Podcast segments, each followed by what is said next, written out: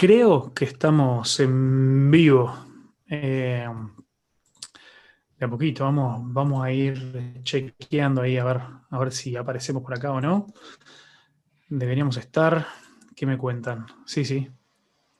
Exactamente, estamos en vivo. Querido, bueno, después de muchos problemas, muchos problemas eh, técnicos, acá finalmente, finalmente acá estamos. Ahí está, ahí está. Eh, ¿cómo, ¿Cómo andas? Bien, bien, bien. Tanto, tanto tiempo, hace como una semana que no nos vemos, qué disparate. bien, bien, bien, un lujito, la verdad, bien de bien. Este, y contento, muchas gracias por, por la invitación. Por favor, por favor, un, un, placer. En realidad, bueno, vos ya habías tenido de tu parte algunas, algunas charlas así, de esta, de esta manera, así que eh, así que bueno, por eso quería, eh, yo hacía, hace un par de años en realidad ya había tenido unas charlas así también, eh, así que bueno, me parecía lo más, lo más lógico, lo más bueno poder, poder arrancar ahí contigo y después ir viendo algunas cosas. Lo que sí, vamos a tomarnos unos momentos acá para compartir esto, porque sabes que tenemos este tema de que, mm, de que lo que no pude transmitir eh, de, mm, de, la forma que lo tenía planeado antes, eh, no es el mismo link. Así que. Ah, bien, bien. Vamos a. Voy a compartir acá en Facebook. Eh, vamos a poner acá en vivo ahora. compartimos, a ver cuánto. A ver. Y después, ¿quién está? Son, son cuatro personas mirando. ¿Quién, ¿Quiénes están? A ver, eh, vayan contándonos, díganos quiénes están por ahí. Eh, no, sé, no sean los tímidos. Así, así podemos ir, ir charlando. Este, vayan poniendo ahí alguna, alguna pregunta. Cinco personas, somos cinco. A ver. Vamos, vamos, vamos. Vamos arriba. Vamos, vamos que podemos, vamos que podemos. Bueno, eh, después, a ver, Estoy viendo por acá. Sí, bueno, todo, todo marchando. Em, bueno, queridísimo, em, como te decía, la idea es poder tener una, charla este, a calzón quitado, así que era, era ese nombre que, le había puesto en, su momento. Y bueno, también tengo, tengo estas ganas, un poco el, marco de, por el que estoy reavivando ya hace unas semanas mi, mi, YouTube. Te compartí el otro día un video ahí que estoy arrancando ahí con una serie de, de blogs ahí, de, de, videos grabando la vida, pero también compartiendo algunos pensamientos. Eh, también ahí tengo otros videos ahí que son solamente pensamientos, pequeñas, pequeñas ideas, pequeñas cosas. Eh, es, lo que hay un poco detrás de todo esto es, es esta, esta etapa nueva que, que estoy viviendo, que estamos viviendo como, como familia ahora al haber comenzado en el, en el pastorado y que que bueno, sin duda que hay muchas cosas para, aprender en este tiempo eh, y mucha gente de la cual también quiero aprender en este tiempo. Entonces, eh, nada, un poco, un poco esta idea, este deseo de poder estar en contacto con, otros pastores, poder escuchar, conocer un poco sus historias, eh, poder hacer preguntas, que, que, otros hagan preguntas, pero también yo poder Mirá, qué grande, eso, eso es una esposa. Ahora ahí está Pau. Qué, fidelidad, qué fidelidad. Desde el cuarto de al lado, escuchándonos y apoyando más, más arriba. Porque tiene que haber más gente, saludos. Hay seis conectados. Sí, bueno, no, este soy el pastor más, eh, eh, quizás no el ideal ni el más experimentado en, cuanto a ministerio, eh, pero sí siempre es un gozo poder compartir, ¿no? el hecho de nuestras experiencias y nuestras vivencias hacen de que, de que realmente podamos irnos enriqueciendo también nosotros con lo que otros viven. Así que, bueno, es, es ahí lo que, por donde más o menos vamos formando nuestros ministerios. Después, cada uno va delineando su, su idea o, lo que Dios ponga como visión en el corazón, pero mientras tanto siempre tenemos como esos este, eh, referentes a los que miramos y bueno, vamos aprendiendo y vamos aplicando, ¿no? Qué bueno. Mirá quién tenemos ahí. Está Vildes. Opa. un comentario ahí. Qué este, a Vildes, qué genio. muchas gracias por, sumarte. Este, un beso grande para toda la familia. este, este, este, es otro que, está ahí en la lista para, para después. Este, bueno, mira, la, idea ahí para los, para los siete, que somos siete, somos siete ahora. Este, Para los siete que están ahí, y también Caterín eh, Zúñiga, puede ser, ¿no? de, nuestra, de nuestra congregación. Ahí va. Ah, hablando de eso, no, le pasé el link a, nuestra iglesia. Soy, ¿ves? Soy un desastre. Tengo mucho que aprender como, pastor que no, no comparte esto con la, con la iglesia. Sí, no se puede. Eh, bueno, la idea es esta. Yo tengo unas cuantas preguntas, quiero cosas, que tengo cosas que quiero ir, eh, que vayamos charlando, pero también voy a estar atento. Eh, mira, Evelyn Grajales, ahí tu hija, si no me equivoco. Sí, sí, sí. vamos, vamos a estar este eh, charlando algunas cosas que yo ya tengo ahí para preguntarte, pero también quiero estar atento a los comentarios por si alguien quiere ir tirando algún, aportando algo, voy a ir leyendo los comentarios o haciendo una pregunta. Así que la idea es que sea interactivo, quédate, no, no, no, no entres y te vayas, aparte de este tiempo, lo hicimos a las 9 de la noche para que realmente eh, podamos... Bueno, estar tranquilos. Eh, vamos a estar tranquilos y, que esto sea una charla no solamente entre nosotros, que, sea una charla con, con, todos. Claire Pell, muy bien, excelente. para que ella no me da la motricidad para todos. Ella es de, de, Springfield, de allá de, Missouri, donde estuvimos, la iglesia de ah. Crossboy. Ella es de allá. Seguidora también. Bien, ahí. Eh, no, me da todavía para escribir y hablar al mismo tiempo. Eh, así que ya lo puse en, el grupo de la iglesia. Bueno, bien, bien. Em, Mira, lo primero que la, otra vez estuviste compartiendo con nosotros en la reunión de, hombres de la iglesia, mientras me dice cebando un mate acá, que me hice. Mm, estuviste compartiendo en la reunión de hombres de la iglesia y, después nos fuimos charlando ahí en el camino y de todo un poco. Pero, pero entonces quiero, quiero que me vuelvas a contar un poco y le cuentes un poco de la gente, un poco de, tu historia. Eh, ¿Cómo se dio esto? Sé que sos de Durazno. Eh, tenés cinco hijos que hoy en día, eh, eh, no sé, te, considero un, valiente del Señor ahí, este, que son como esas cosas que yo ahora teniendo uno, digo, qué lindo tener cinco, pero, pero uno tendría que ser padre, solamente padre a tiempo completo, este, como para poder aguantar dos. Así que cinco no me quiero imaginar.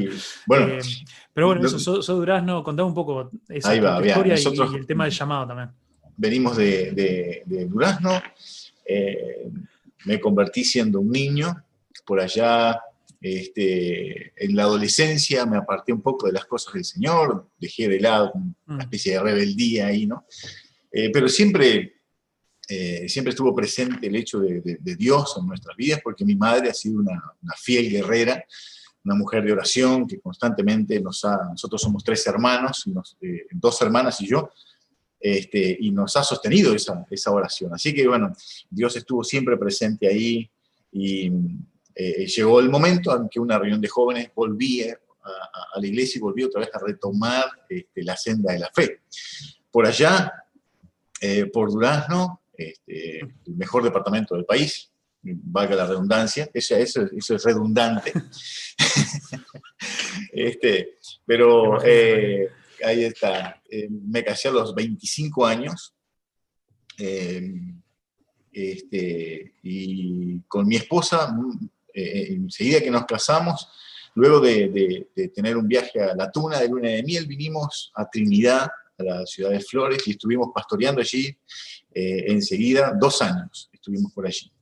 Este, el llamado desde adolescente, yo enseguida que, que retomé el tema de la, de la de, la fe y de volver otra vez a reconciliarme con Cristo, inmediatamente este, hubo ese llamado ahí. Eh, es más, desde ese tiempo yo recordaba mi tiempo de niñez, donde eh, yo, veía al pastor que predicaba, y para mí era un gigante arriba del púlpito, siempre cuento esto a los, hermanos, este, para mí era alguien tan grande, sin embargo después yo me di cuenta que es bajito y chiquito, y que nada que ver con grandeza, pero yo quería hacer eso, ¿no? Este, y bueno, después de un tiempo nosotros volvimos a Durazno, tuvimos dos años allá en Trinidad, volvimos a Durazno, colaborando siempre en la iglesia, donde está el pastor Ricalde ahora, con su esposa, este, y, y, bueno, por ahí recibimos la invitación de venir este, a la comunidad. Y era como ese reenganche, ahora este, yo quiero más, no, no, me venga con dos añitos y nada más, ¿no? Era como esa revancha que uno estaba buscando en cuanto al ministerio. Y ha sido una preciosa experiencia, día a día, proceso a proceso, este, donde hemos podido ver la grandeza de nuestro Señor y el, privilegio que es servirle. Mm. ¿Qué, ¿Qué, más?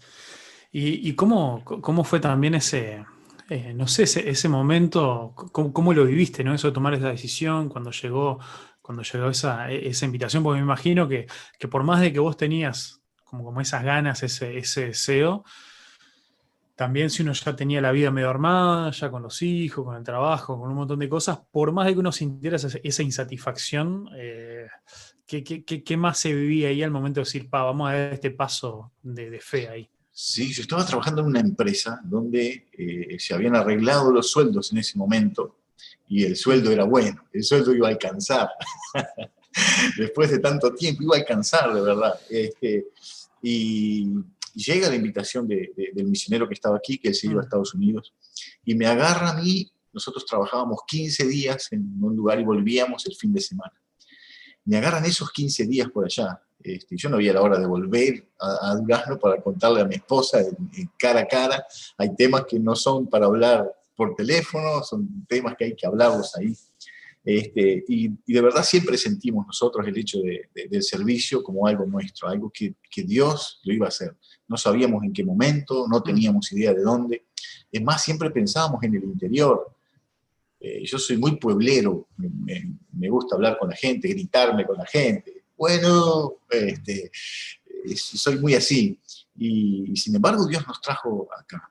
Este, mm. pero sí hubo una lucha, ¿no? Una lucha en todo sentido cómo vamos a hacer, dónde vamos a vivir, qué es lo que vamos a hacer, cómo comenzamos la tarea.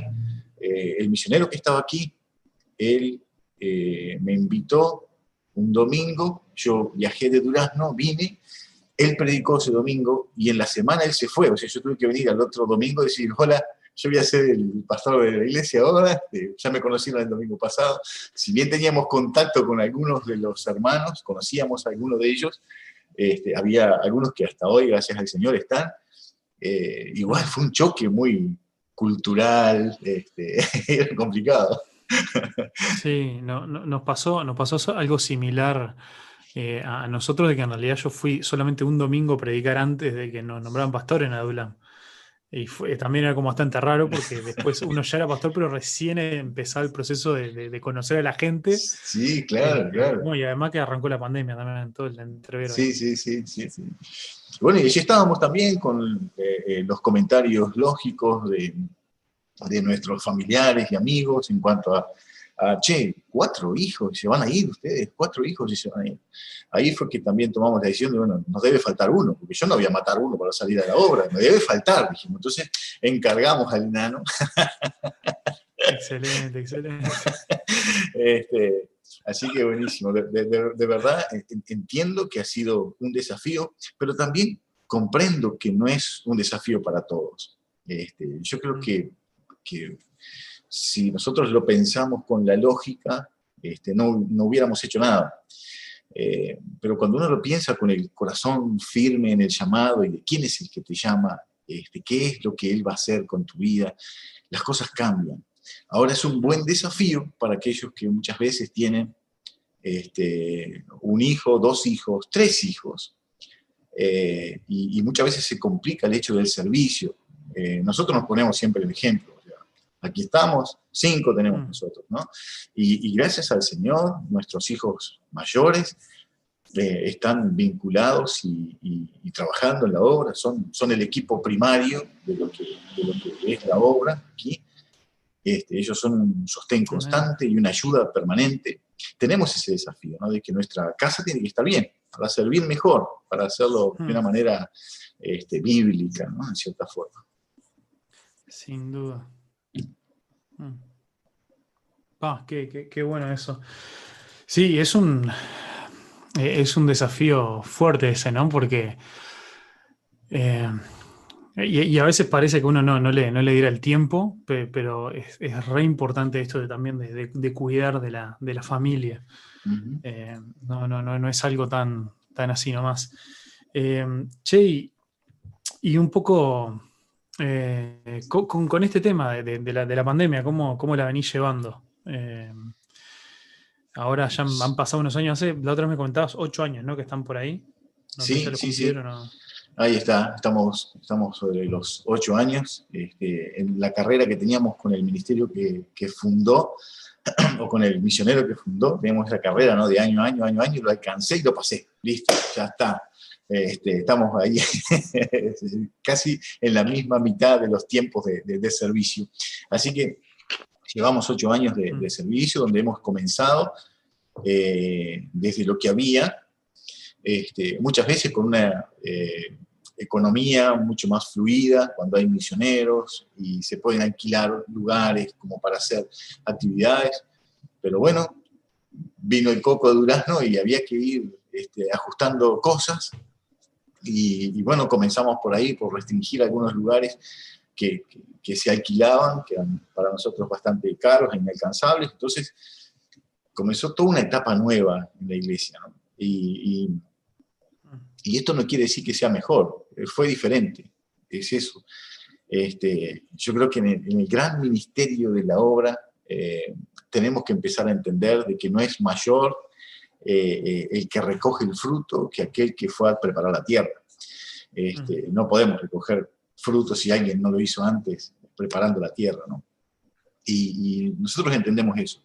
Damos gracias al Señor por ese precioso trabajo que hicieron los misioneros.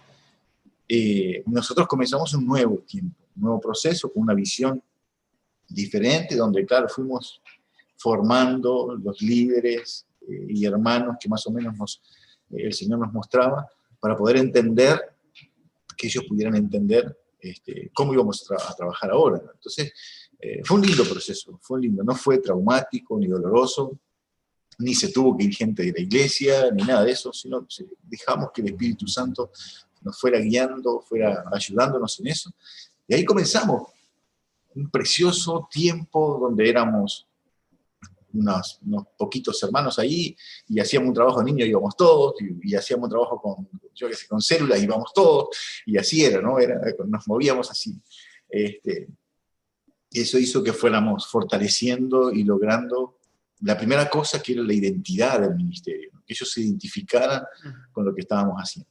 Para nosotros era importante eso, ya que era una iglesia que había quedado como muy así suelta, eh, después de algunos procesos también tristes y dolorosos que pasó la iglesia, que comentamos un poquito este, el, otro día, y, y, era necesario poder dar un, comienzo, un comienzo de algo diferente, sin descartar lo anterior. Así que este, hoy podemos disfrutar de ese proceso, ¿no? Y la pandemia, como todos, o sea, tuvimos que guardar nuestro librito, guardamos nuestros proyectos, nuestras ideas, nuestros planes y actividades. Somos una iglesia muy activa, a mí me gusta siempre estar en movimiento, siempre estar haciendo alguna cosa afuera, siempre eh, el evangelismo es algo que está arraigado en nuestra comunidad y este fue un año bastante frustrante en cuanto a eso, por el hecho de no poder hacerlo de la manera que nosotros lo hacíamos. Pero Dios nos ha enseñado otra manera, que es esta, de llegar quizá a personas que ni tenemos idea. Pero bueno, ahí estamos aprendiendo. Sí, Es, re, desafiante eso porque, como decías, no hay que tirar el librito, eh, a veces un montón de ideas preconcebidas que uno tiene de, cómo actuar, de cómo hacer las cosas, eh, ya, no, se puede. Sí, sí, eh, sí. En, cuanto... Sabes que te comparto, antes, te comparto antes, antes de que cambiemos o me lleves hacia otro lugar. Ayer estaba conversando con un pastor amigo Esteban Álvarez se llama él, este, es un pastor muy amigo de esos que, que, van paralelo a tu ministerio, que son los que te llaman por, por la familia, por cómo están, mm. cuidándote siempre. Un amigo que, que, quiero mucho, él y su hermano. Y él, estábamos hablando ahí acerca de, de, los protocolos y las cosas de la iglesia, y él me dice, el Señor nos está enseñando la sencillez del ministerio. O sea, dejemos de hacer tanta cosa y tanto detallerío, y volvamos otra vez a la prédica de, del Evangelio. Para mí fue, fue como algo que me, me, hubiera encantado que me dijera eso antes, cuando arrancó la pandemia. Así que tengo que reclamarle eso a mi hermano. sí, sí, sí, sin duda que... Sin duda que hay varias cosas, ¿no? Este, bueno, mira, de, paso aprovecho para pasar un par de chicos. No, no saluda a Laura Jiménez, que también allá del CCA, dice algo está pasando en CCA y es bueno. Saludos a mi pastor, qué grande. Y bueno, y Gabriel también, hola gente, acá Gabo, este, presente, bendiciones, ¿qué dice Gabo? ¿Todo bien? Em, Besos para todos. Y, eh, bueno, pasando un par de chivos, a ver, gente, ya que ahora somos 14 conectados, eh, a ver, suscríbanse porque la idea es que venga más de esto y hay otro tipo de videos también distintos a estas entrevistas. Vamos a ver si para la próxima arreglo lo que quería hacer para transmitir de una forma más prolija, más linda, que no sea de Zoom directo. Eh, métanle ahí un, like, la campanita, todo eso, compartan este video a ver si mientras seguimos charlando ustedes lo comparten y, más gente puede sumarse. Este, aparte de saludar, hagan preguntas, hagan preguntas que, vale la pena. Y mira, y por las dudas, voy a pasar este chivo un par de veces. Me voy a sacar acá en mi biblioteca. tengo este libro nuevito, recién sacado del horno, que me llegó el otro día. Este libro lo escribió Débora, que es de nuestra iglesia. Eh, y, es su, historia de vida, Dios de transformación se llama, es de cómo Dios ha estado trabajando en, su vida, su testimonio, la verdad que muy, muy bueno, muy fuerte. Decirte que, lo, en 24 horas lo leí porque lo agarré y, también daban ganas de seguir y seguir leyendo. Eh, y lo bueno de esto, que aparte de ser tremenda bendición para, eh, muy recomendable para, bueno, para incluso gente que no conoce a Dios, para ver las cosas que Dios hace en la vida de una persona. También muy recomendable para gente joven, que está bueno ver cómo ella reflexiona sobre las decisiones en su juventud. Y lo otro que está buenísimo eh, es que las ganancias de este libro en realidad no, no son para de ahora, van para un ministerio en Paraguay que trabaja en la traducción de la Biblia. Eh, para, para, bueno, específicamente está trabajando en unas traducciones de, algunos pueblos indígenas de, de, por ahí. Así que bueno. un golazo. Lo recomiendo Dios de Transformación de Débora Pampillón, ahí de, este, de la casa de ahí de, Adulam. Así que bueno, con, estos chivos, ¿de qué, de qué veníamos hablando? Pará. Este, ¿Y, cómo hacen eso? ¿Te llaman, se contactan con vos por el libro? ¿Cómo es? Sí, escriban por acá, me, contactan, me dicen, me dejan un mensajito, lo que, esté, lo que ustedes quieran, este, o la pueden buscar ahí a, a Débora, Débora Pampillón también en las redes. Pero, pero bueno, si quieren, dejan acá un contacto y vemos, ahí la, vemos ahí la forma. Eh, vale, vale la pena. Tenemos unos cuantos ejemplares y queremos que se agoten, así mandamos a hacer otro, otro pedido más. Qué bueno, qué eh, bueno. Sí, bueno, entonces, eh, hablando, hablando de este tema, ¿no? De, de, la importancia de, de, esto, de tener la cabeza abierta en cuanto a los métodos, en cuanto a las cosas. ¿Qué, qué has visto vos bueno, a nivel personal y a nivel también de, la iglesia en general, no, no de CCA, sino la, iglesia en Uruguay, como, como el gran desafío o, la, gran cosa así a la cual, digamos, no, no, veníamos preparados frente, frente a la pandemia. Sí. La, gran complicación, ya me molesta. Claro. Eh, eh, teníamos un manejo muy ideado y a, nuestra, nuestro punto de vista, en nuestro ideal de trabajo. Mm. Este, eh, nos, ha costado mucho el hecho de, nosotros por ejemplo teníamos una especie de visión que era el alcance o los brazos de la iglesia trabajando, ministerios que estuvieran trabajando ahí para volver y el domingo venir, como descansar, celebrar, dar gloria al Señor este, alabar a Cristo. Nosotros somos una, iglesia que amamos mucho la, alabanza. Eh, consideramos que también es parte de, lo que, de, la predicación y de lo que Dios hace en medio de la, congregación. Eh, no soy de ninguno de los dos extremos, ¿no? No, me voy de mambo en cuanto a alabanza, no sé, tres horas de alabanza y cinco minutos de prédica, este, pero tampoco, eh, tampoco soy de los que eh, de los que la alabanza simplemente es para, bueno, mientras viene el hermano vamos a cantar una. Este, no, no, soy de ese tipo de, de personas. Mm. Eh, es un ministerio que respeto, que amo, que honro también dentro de la, de, la, de la, congregación y que hemos trabajado muchísimo, por ejemplo, para tener un equipo de alabanza que sea sólido, en varios sentidos. ¿Por, ¿Por, qué me estoy diciendo por aquí? Porque tiene que ver con lo que me estabas preguntando. Eh, en realidad el equipo de alabanza no simplemente toca, no simplemente son los que cantan, el grupo de alabanza tiene que, que disipular, el grupo de alabanza es el que trabaja en evangelismo, el grupo de alabanza es el que también acomoda las, sillas de la iglesia cuando hay que hacerlo, o limpia la iglesia cuando le toca. Eh, son hermanos que están siempre vinculados a otra cosa, no pueden estar solamente ahí.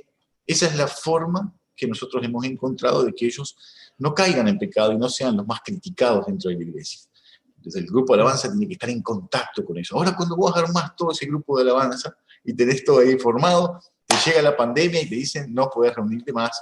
Entonces uno dice, ¿qué pasó? ¿Estaba mal eso que estábamos haciendo? No, no estaba mal, no estaba mal, para nada. Justamente todo eso ha hecho de que ellos siguieran vinculados y trabajando en, muchos aspectos de la iglesia. Este, pero sí es un golpe que uno se lleva porque nuestro ideal estaba caminando. Eh, era eh, ese eslogan que ponía Laura por ahí, este, algo está pasando en la CCA y es bueno, es algo que hemos perseguido durante mucho tiempo. Queremos hacer que este lugar sea un lugar de bendición. Eh, al estar reunidos aquí, algo tiene que pasar este, con lo que nosotros somos y con lo que Dios es en medio de su pueblo. Entonces, estábamos, estábamos enamorados y viendo lo que Dios estaba haciendo. Y ahora Dios Entiendo que puso una pausa para que pudiéramos entender que no tiene que ver solamente con el hecho de congregarse físicamente, sino tiene que ver con el hecho de estar en contacto con Dios. Y aquí es donde ha habido más falencias, me parece. Hay muchos hermanos este, que han perdido esa comunión con Dios. Ellos creen que simplemente perdieron la comunión quizá con la iglesia, pero tiene que ver mucho con esa comunión con Dios. Y han perdido eso. Y hay, hay muchos que han quedado con esa fe solitaria este, y, armando su mm. propio tiempo de culto y se ha perdido la hermandad, eh, el contacto con mm. los hermanos. Eh, y si bien hay otros que han sentido ese llamado de parte de Dios, pero creo que la gran carencia o la gran falencia es esa, ¿no? de que muchas veces eh, no mm. sabemos, no sabemos cómo congregarnos sin estar congregados. Este, y, porque aparte, Sí, aparte, y, acá entro un poco en la. me, meto más en este, en este sentir del, título de esta charla, viste, de a calzón quitado, eh, hablando medio, medio lo bruto, ¿no? Sí, sí. Eh, lo, que, lo que estás hablando es como con el tiempo. Eh, al, principio, las primeras semanas, era tremendo, o sea, cuando ahí en marzo, abril, impresionante, todo el mundo se metía en toda reunión de Zoom que había, en toda transmisión en vivo, estaban todos, comentaban, amén, aleluya, gloria a Dios, vení, pa, pa, pa, todos como locos. Pero después se, empezó a venir a pique y, ahora mucho más. Ahora estamos en un momento donde, donde es como bastante más probable. algunos ya se han visto forzados a, volver a cerrar las, la presencialidad de la iglesia y, yo, y me parece que el resto estamos a punto, ¿no? Acabar un par de semanas si se eh, dan más medidas ahí el 18 de diciembre, probablemente la siguiente incluya las iglesias. Em, y, está, y lo que está tremendo es esto, cómo, cómo ha bajado la, la, interacción, ese, ese, compromiso de estar, por ejemplo, nosotros nos pasó en el grupo de la iglesia, bueno, nosotros estábamos recién llegados, ¿no? Pero ahí en marzo, ah, pero todo el mundo hablaba, charlaba, estaban todos pidiendo en oración, pa, pa, pa. Ahora creo que ni, ni, se leen los mensajes. Y, bueno, y, algunos ahí que, también por cuidarse, lo que sea, están decidiendo no, no, ir los domingos para cuidarse, está, está, bien, hay que cuidar, el que se quiera cuidar, está, en todo su derecho. Em, pero después uno ve ahí a, las analíticas, a mí me gusta, me gusta poner los, eh, las predicaciones, las reuniones en YouTube, porque uno eh, no, llega a ver bastante más cosas en, la configuración y detrás de, lo que uno lo ve en Facebook, ¿no?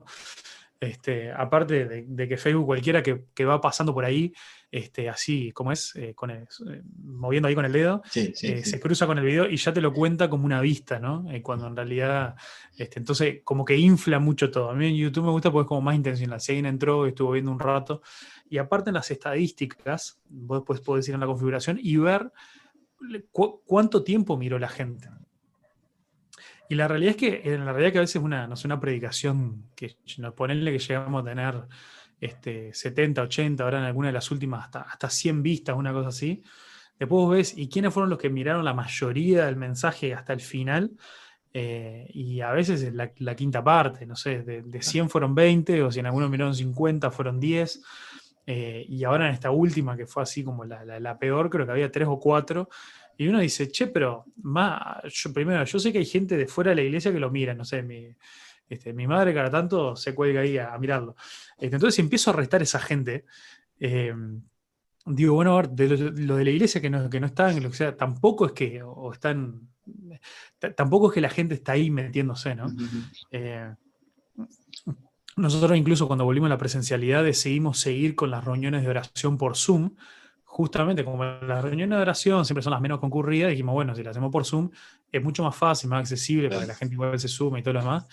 Y bueno, nada, ahí complicado igual. Eh, eh, entonces, bueno, e, ese, a, lo que voy con esto es que si bien en algún momento, si uno lo agarra medio mal parado, eh, puede desanimar, pero lo que está bueno es que por lo menos muestra, revela una, realidad, que si no a veces uno puede quedarse ahí como medio engañado, ¿no? De que, está todo bien con todo. y, por lo menos sabemos, bueno, sobre esto hay que trabajar, como vos decías, ¿no? No sabemos cómo ser iglesia si no nos juntamos. Este, y, bueno, hay un montón de desafíos que tenemos ahí en, el medio con eso. Sí, sí. sí, sin duda. Este, eh, a ver, nosotros también, nos, pasó igual, sea, el hecho de, arrancar y que eran muchas personas conectadas, todo ese tipo de cosas, ¿no? Este, y también nos pasó el hecho de que, por ejemplo, estábamos haciendo algunas transmisiones en vivo por Facebook, donde también este, interactuábamos un poco con, con las personas. Y esto eh, me gustó mucho para poder desprender eh, la iglesia y que la iglesia volviera a la presencialidad eh, los días martes de oración y los miércoles transmitimos para otras personas para aquellos que son nuevos y que son diferentes. Entonces, bueno, añadimos un día más de, trabajo, de tarea, de responsabilidad, sí, pero en realidad tiene que ver con también lo que Dios nos ha llamado. Yo creo que, yo creo que lo que tenemos que entender es eh, eh, que es una mano preciosa que Dios nos está dando para expandirnos, para llegar a donde no llegábamos. Mm. Eh, si, si, bien, si bien nosotros podemos ver, ¿sí? este, que quizá hay poca gente de la iglesia conectada, poca gente que viene este, buscándola. Ese es el mismo trabajo que nosotros hacíamos antes en realidad. Tiene que ver con los hermanos que a veces aparecían un domingo, pero no aparecían más. Y mm. bueno, pero como aparecían un domingo y ya verlos y ya estar con ellos, este, era suficiente como para que, bueno, va a tironear unos 15, 20 días más.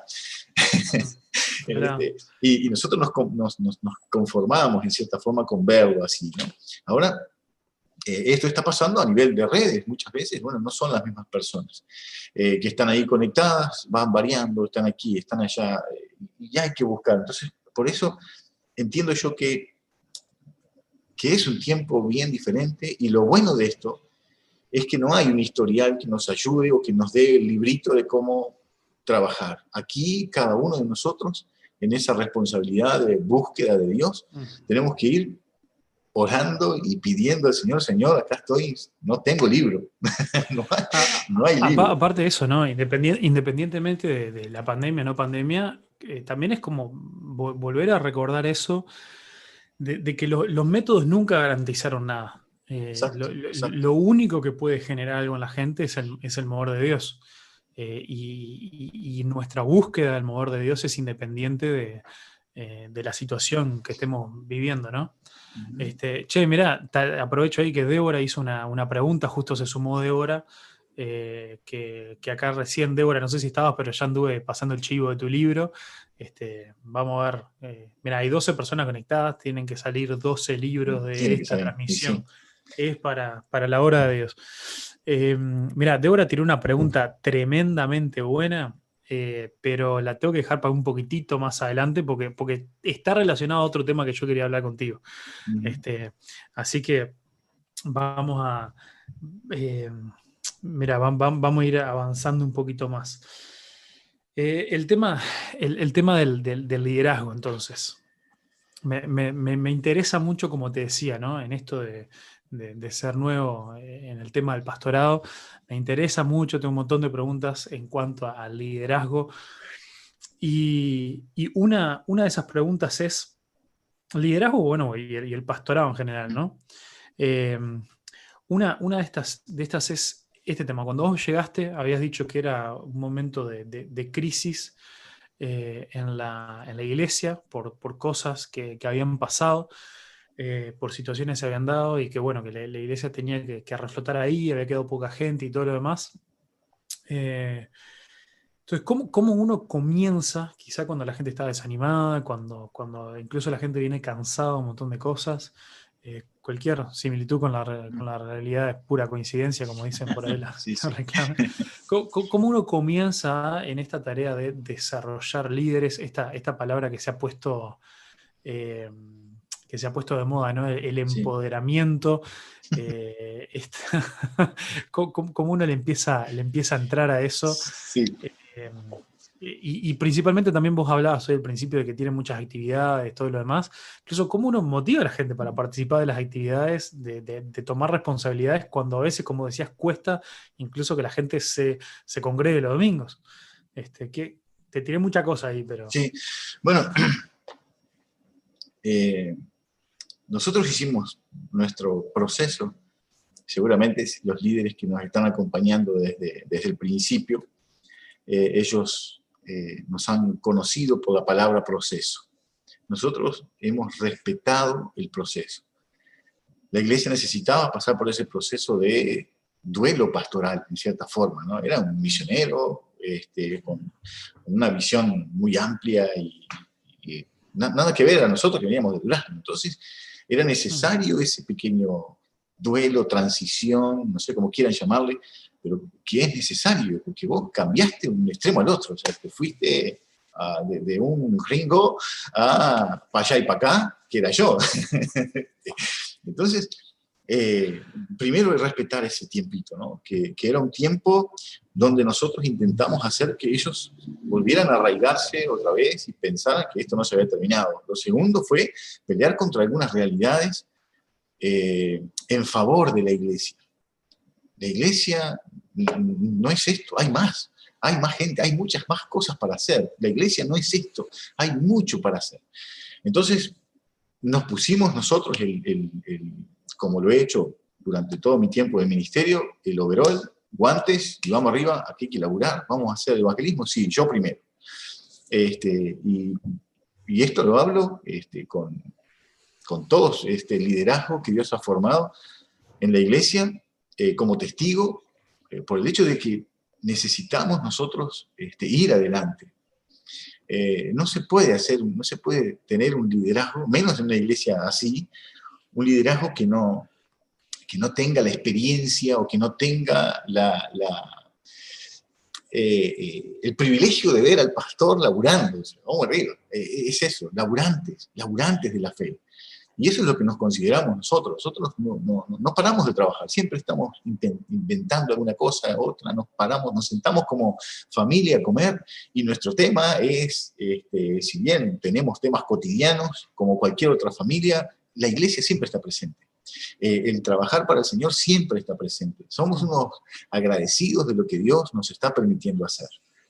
Y cuando uno entiende que el ministerio no es algo que uno se ha ganado por los títulos por la capacitación y el ministerio no es algo que vos te ganaste por este, buen testimonio de años, sino que es un llamado de parte de Dios. Mm. Ese llamado marca la diferencia, marca la diferencia. Tenemos que buscar esa raíz. Esa se ha perdido en un montón de cosas que quizá nosotros nos hemos distraído eh, en cómo nos va, en cómo estamos, dónde estamos viviendo. Mm. Eh, nosotros nunca nos fijamos en eso.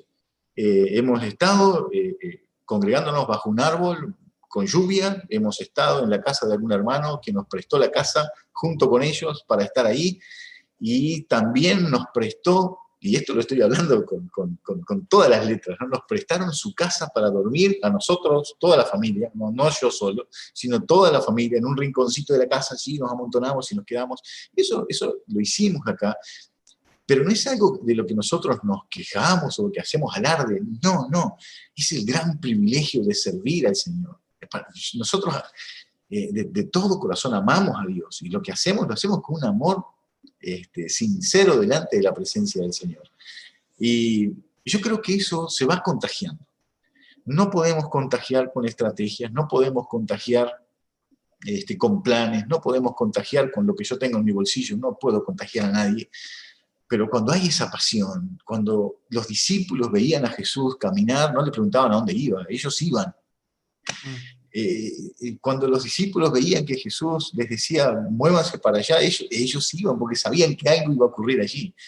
Y nosotros como líderes, si bien no somos Cristo, cuando tenemos esa pasión por el Señor y buscamos hacer las cosas de acuerdo a lo que Él nos está indicando, eh, eso se transmite, se transmite, lo ves, eh, y las personas se enamoran de eso y, descubren que pueden servir al Señor. Entonces, antes del liderazgo, antes de formar un liderazgo, antes de tener hermanos con una visión y, metas y procesos, antes de eso, ellos tienen que saber que lo que hacen lo están haciendo por amor, por amor al Señor y por amor también a aquellos que escuchan la palabra.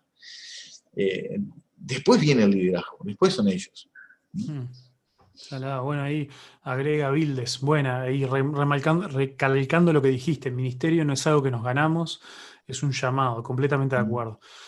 Tal cual. Sí, ¿no? Si, si nos lo ganáramos, eh, no, no, no podría haber ninguno. No podría haber ninguno, estaríamos en el horno. Este, y, o, seríamos pastores por cinco minutos nomás. Sí, sí, sí. Ah, si llego a cinco minutos, soy Gardel. ¿eh? Sí, sí, sí llegamos. eh, ¿Qué te iba a decir? No, algo eh, relacionado a esto, y acá capaz que, de a poquito me voy acercando a la pregunta que tiraba Débora. ¿Crees, que, ¿Crees que en nuestras iglesias, o, cuáles crees que, serían las cosas que en nuestras iglesias tenemos como... Eh, o bueno, te, la dejo ahí más, abierta. ¿Tenemos eh, vacas sagradas en el sentido de algunas cosas ahí medias intocables, cosas que, que pensás que nos están obstruyendo eh, y ahora no estoy pensando en la pandemia, estoy hablando eh, en general, ¿no? Este, pensás que hay cosas que, que, la estamos ahí dejando que rumen al lado nuestro y, son para pisarnos el palito, que nos, que nos traban en el ministerio. Y, hay. En todas las áreas, en todas las áreas, eh, la, iglesia no queda exenta de eso, ¿no? En todas las áreas hay eh, gente que va a favor de lo que vos estás haciendo y encontrás personas que no están de acuerdo con lo que estás haciendo. El, gran problema es que muchas veces ellos persisten o insisten en estar en el lugar juntamente. que sería buenísimo que cuando uno no estuviera de acuerdo con alguien, uno saliera este, y, bueno, dejar en las manos del Señor. Pero no, hay mucha gente que persiste en eso. Y y existen cosas, existen cosas. Yo creo que, seguimos pensando que la iglesia, eh, yo me gustaría, me gustaría hablar desde, este punto, eh, pensando en, cuál era mi, mi, pensamiento y no cuál es el pensamiento de todas las iglesias.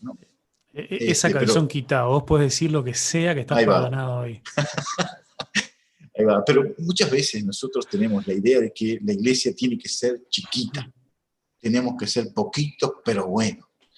Tenemos que ser cuatro o cinco, pero ahí una fe bárbara. una tremenda fe, ¿no? No sé en qué aplican todo ese tipo de cosas. O en qué nosotros aplicábamos ese tipo de cosas. No sé quién me hizo creer eso. Pero alguien me, alguien me inculcó eso porque en la Biblia no está. Y, mientras el Señor tiene una visión de amor por todo el mundo y espera que todo el mundo proceda, todos procedan al arrepentimiento, nosotros estamos pensando que con tres o cuatro eh, no estamos conformes. Entonces uno piensa en, eh, cuál es ese conformismo. Yo empecé a derribar ese mito cuando empecé a ver que con tres o cuatro a mí no me alcanzaba ni, ni, eh, ni siquiera para tener una reunión de oración, porque si en la oración, en la iglesia son 30, la reunión de oración vienen 3, y si son 4 que yo tengo, entonces la, reunión de oración voy a ser yo solo. es algo así. Eh, cuando nosotros pensamos en, en, números, es un gran problema para los dos puntos. Los dos, creo que las, dos, los dos extremos también son malos. ¿no? El hecho de que acá tenemos que ser multitud o soy llamado a las multitudes. No, no, yo soy llamado a ganar gente, no sé a cuántos, pero las almas las quiere el Señor y yo soy puesto para eso.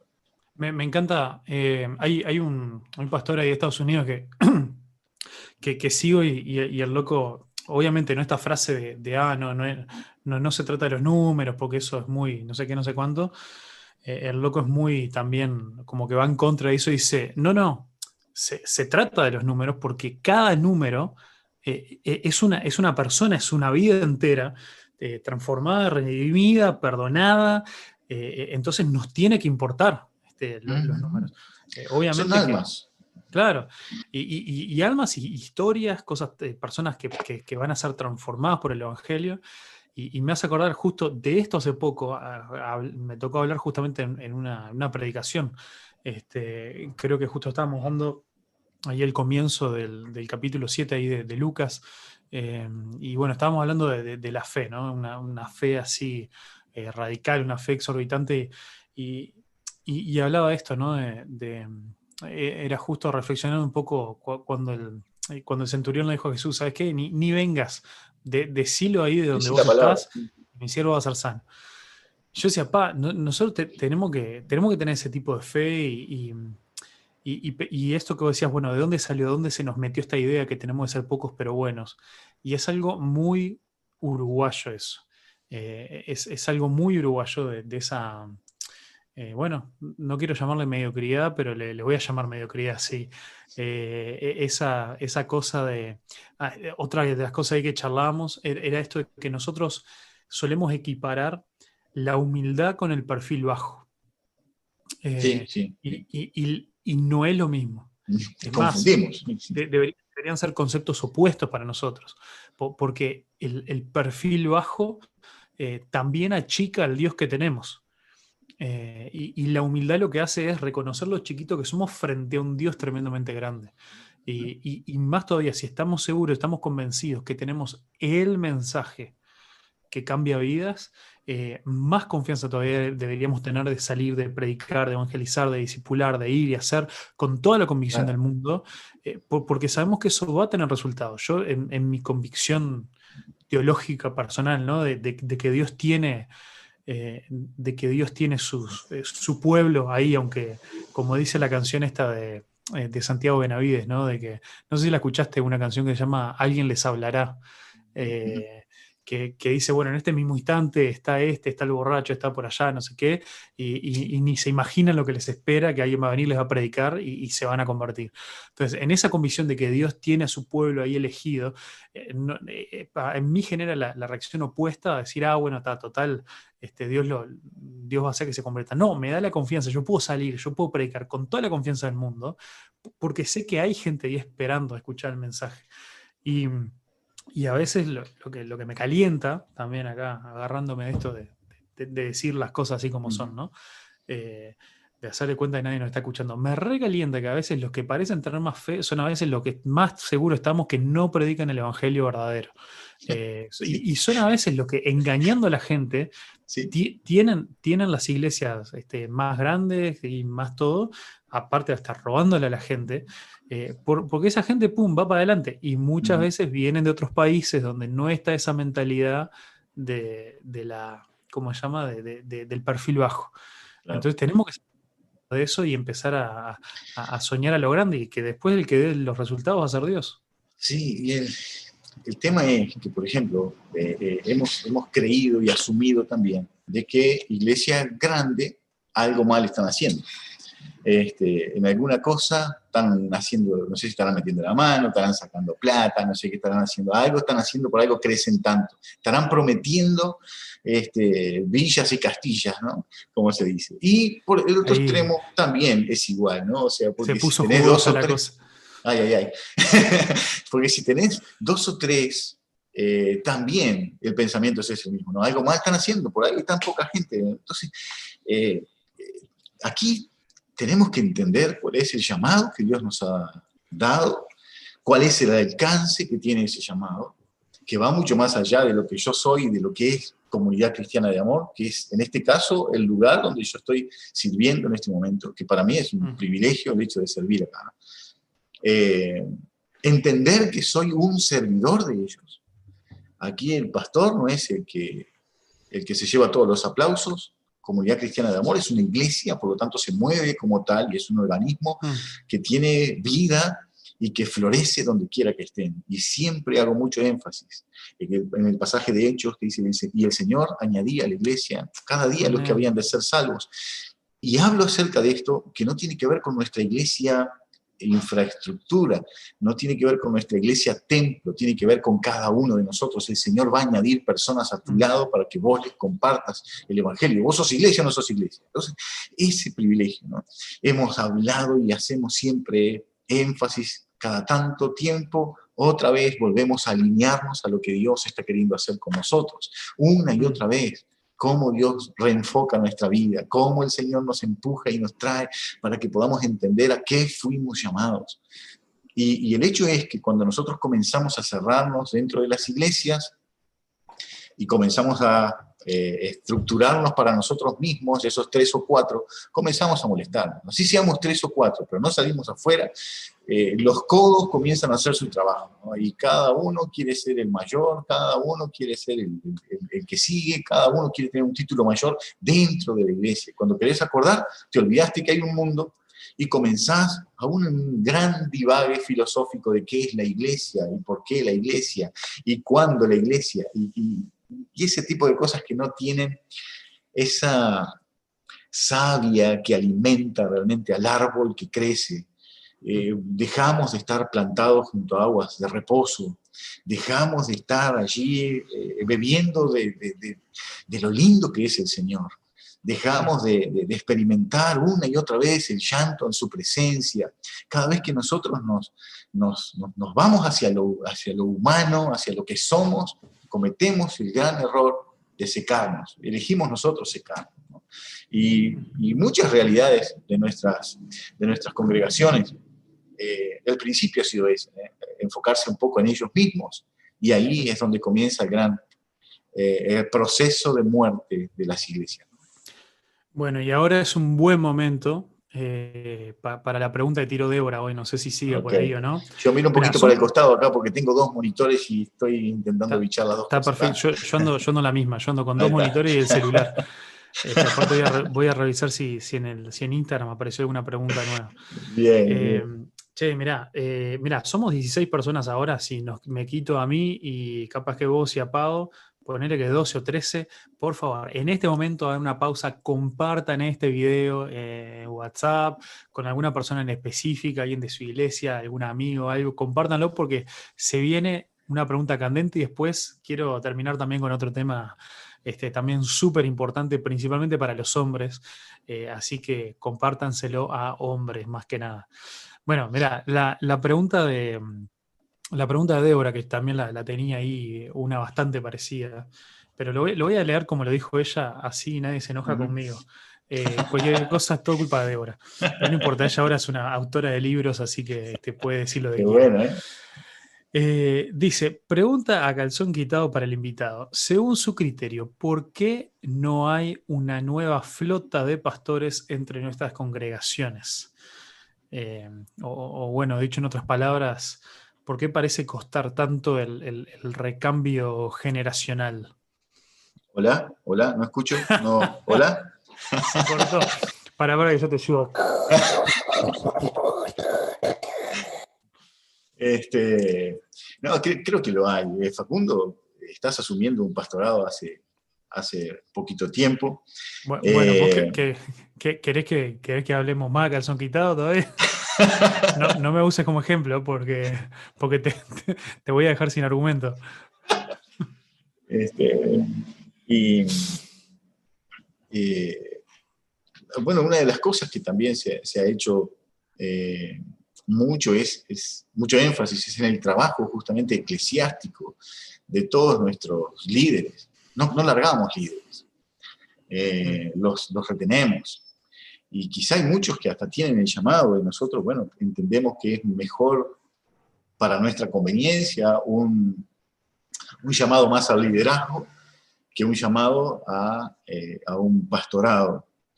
Eh, también lo otro es que aquellos que sienten el llamado muchas veces no tienen el llamado o no, o no quieren, creo que es la palabra correcta, no quieren asumir eh, un pastorado sobre una iglesia que no la hay, eh, donde ellos tienen que formar esa iglesia. Entonces, eh, yo creo que hay muchos puntos ahí que, pueden hasta cruzarse en cierta forma. Nos, nos, gusta tener todo. Por ejemplo, una de las cosas que hablo con los líderes de la iglesia nuestra es, yo no recibo ideas. Ideas no, ideas yo tengo un montón de ideas, pero planes no tengo ninguno. Entonces la idea es poder hablar sobre planes. Sí, buenísimo. ¿Qué, qué vas a hacer? ¿Y cómo lo vas a hacer? Genial. Yo cuando veo algo armado me tiro pie junto para apoyar eh, a estos eh, eh, hermanos cuando tienen sus propósitos. En cuanto a pastores y iglesias, considero que es algo similar, que muchas veces nosotros, o sea, este, hay, tiene que haber personas, yo, no, yo creo que el Señor no ha dejado de llamar pastores, pero ellos están ahí y muchas veces nosotros como líderes somos los que los estamos reteniendo porque no queremos perder a nadie. Eh, hace un tiempo atrás, cuando viajaba a Sadia, una de las jóvenes este, que fue a, Perú allá por, por, un tiempo, una de las cosas que yo decía a la iglesia era, nosotros estamos dando lo mejor. Esto es lo que tenemos, esto es lo que tenemos mejor para ofrecerle a Dios como iglesia, para apoyar como iglesia, eh, para impulsar, para empujar, para enviar. Aquí eso es lo, eso es lo que hay. Eh, y, muchas veces no queremos hacer eso. Mm, nos, cuesta un poco largar nuestro liderazgo, creemos que nos vamos a quedar sin líderes, pero creo que esto es algo que viene desde hace mucho tiempo.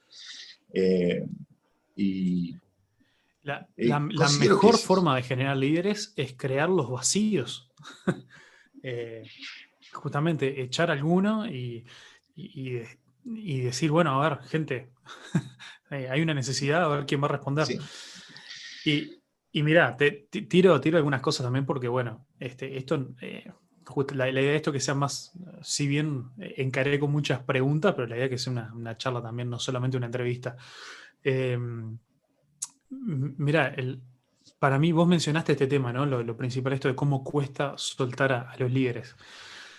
Si, si, me puedo ir bastante más al hueso y, y, quizá en algo que, reconozco que es complicado. Esto no es, no es, no es este, culpando a nadie porque sé que es una situación a la cual no hay una solución ni fácil y no sé si difícil tampoco. Es el tema que la gran mayoría de los pastores, eh, y hablo en general del mundo evangélico, no solamente de los bautistas, que es lo que representamos nosotros, si han sido pastores por un buen trecho de su, vida, la triste realidad es que no hay un plan de, retirada. Eh, no, la gran mayoría nunca aportó eh, para una jubilación y si lo hacen ahora, seguramente comenzaron a hacerlo hace poco tiempo. Eh, la gran mayoría, en los casos de las iglesias que tienen casas pastorales, no tienen a dónde irse si, si, dejan ese lugar. y, hay, y ese es un problema que trasciende esto de, decir, bueno, ¿qué, ¿dónde cae muerta esta persona? En, el sentido bruto de, la expresión, ¿no? Sí. Eh, entonces, bueno, eh, eso, eso es un problema real. Sí, yo, yo me incluyo ahí, yo me incluyo en eso, ¿no? Eh, entiendo que muchas veces, este, si, bien yo tengo un trabajo secular donde uno está buscando, tampoco donde uno está este, trayendo parte del sostén también. Eh, César Silva dice se puso lindo. ¿Es de allá? sí, muchas, no, no, no, no, lo conozco, este, pero muy bienvenido. Eh, muchas veces eh, esto acontece y, y nosotros entramos en ese plan de preocuparnos también por eso. Y es ahí donde muchas veces los, los pastores, la mayor parte, largan las iglesias cuando realmente ya está exprimida y ya no hay más nada que, sacar de allí, ¿no? Este, y esto es muy duro. Nosotros, eh, nosotros tenemos, hasta ahora, ojalá, si unos años más adelante me, me preguntás lo mismo, te conteste lo mismo. Este, pero nuestra, nuestra visión como, eh, como trabajadores de la obra, nosotros, a nosotros nos gusta mucho esta tarea que, realizamos aquí en la congregación, que es la de restauración. Mm. Eh, de restaurar, de ver los muros por donde estaban este, caídos y bueno, intentar ver cómo solucionar estas cosas.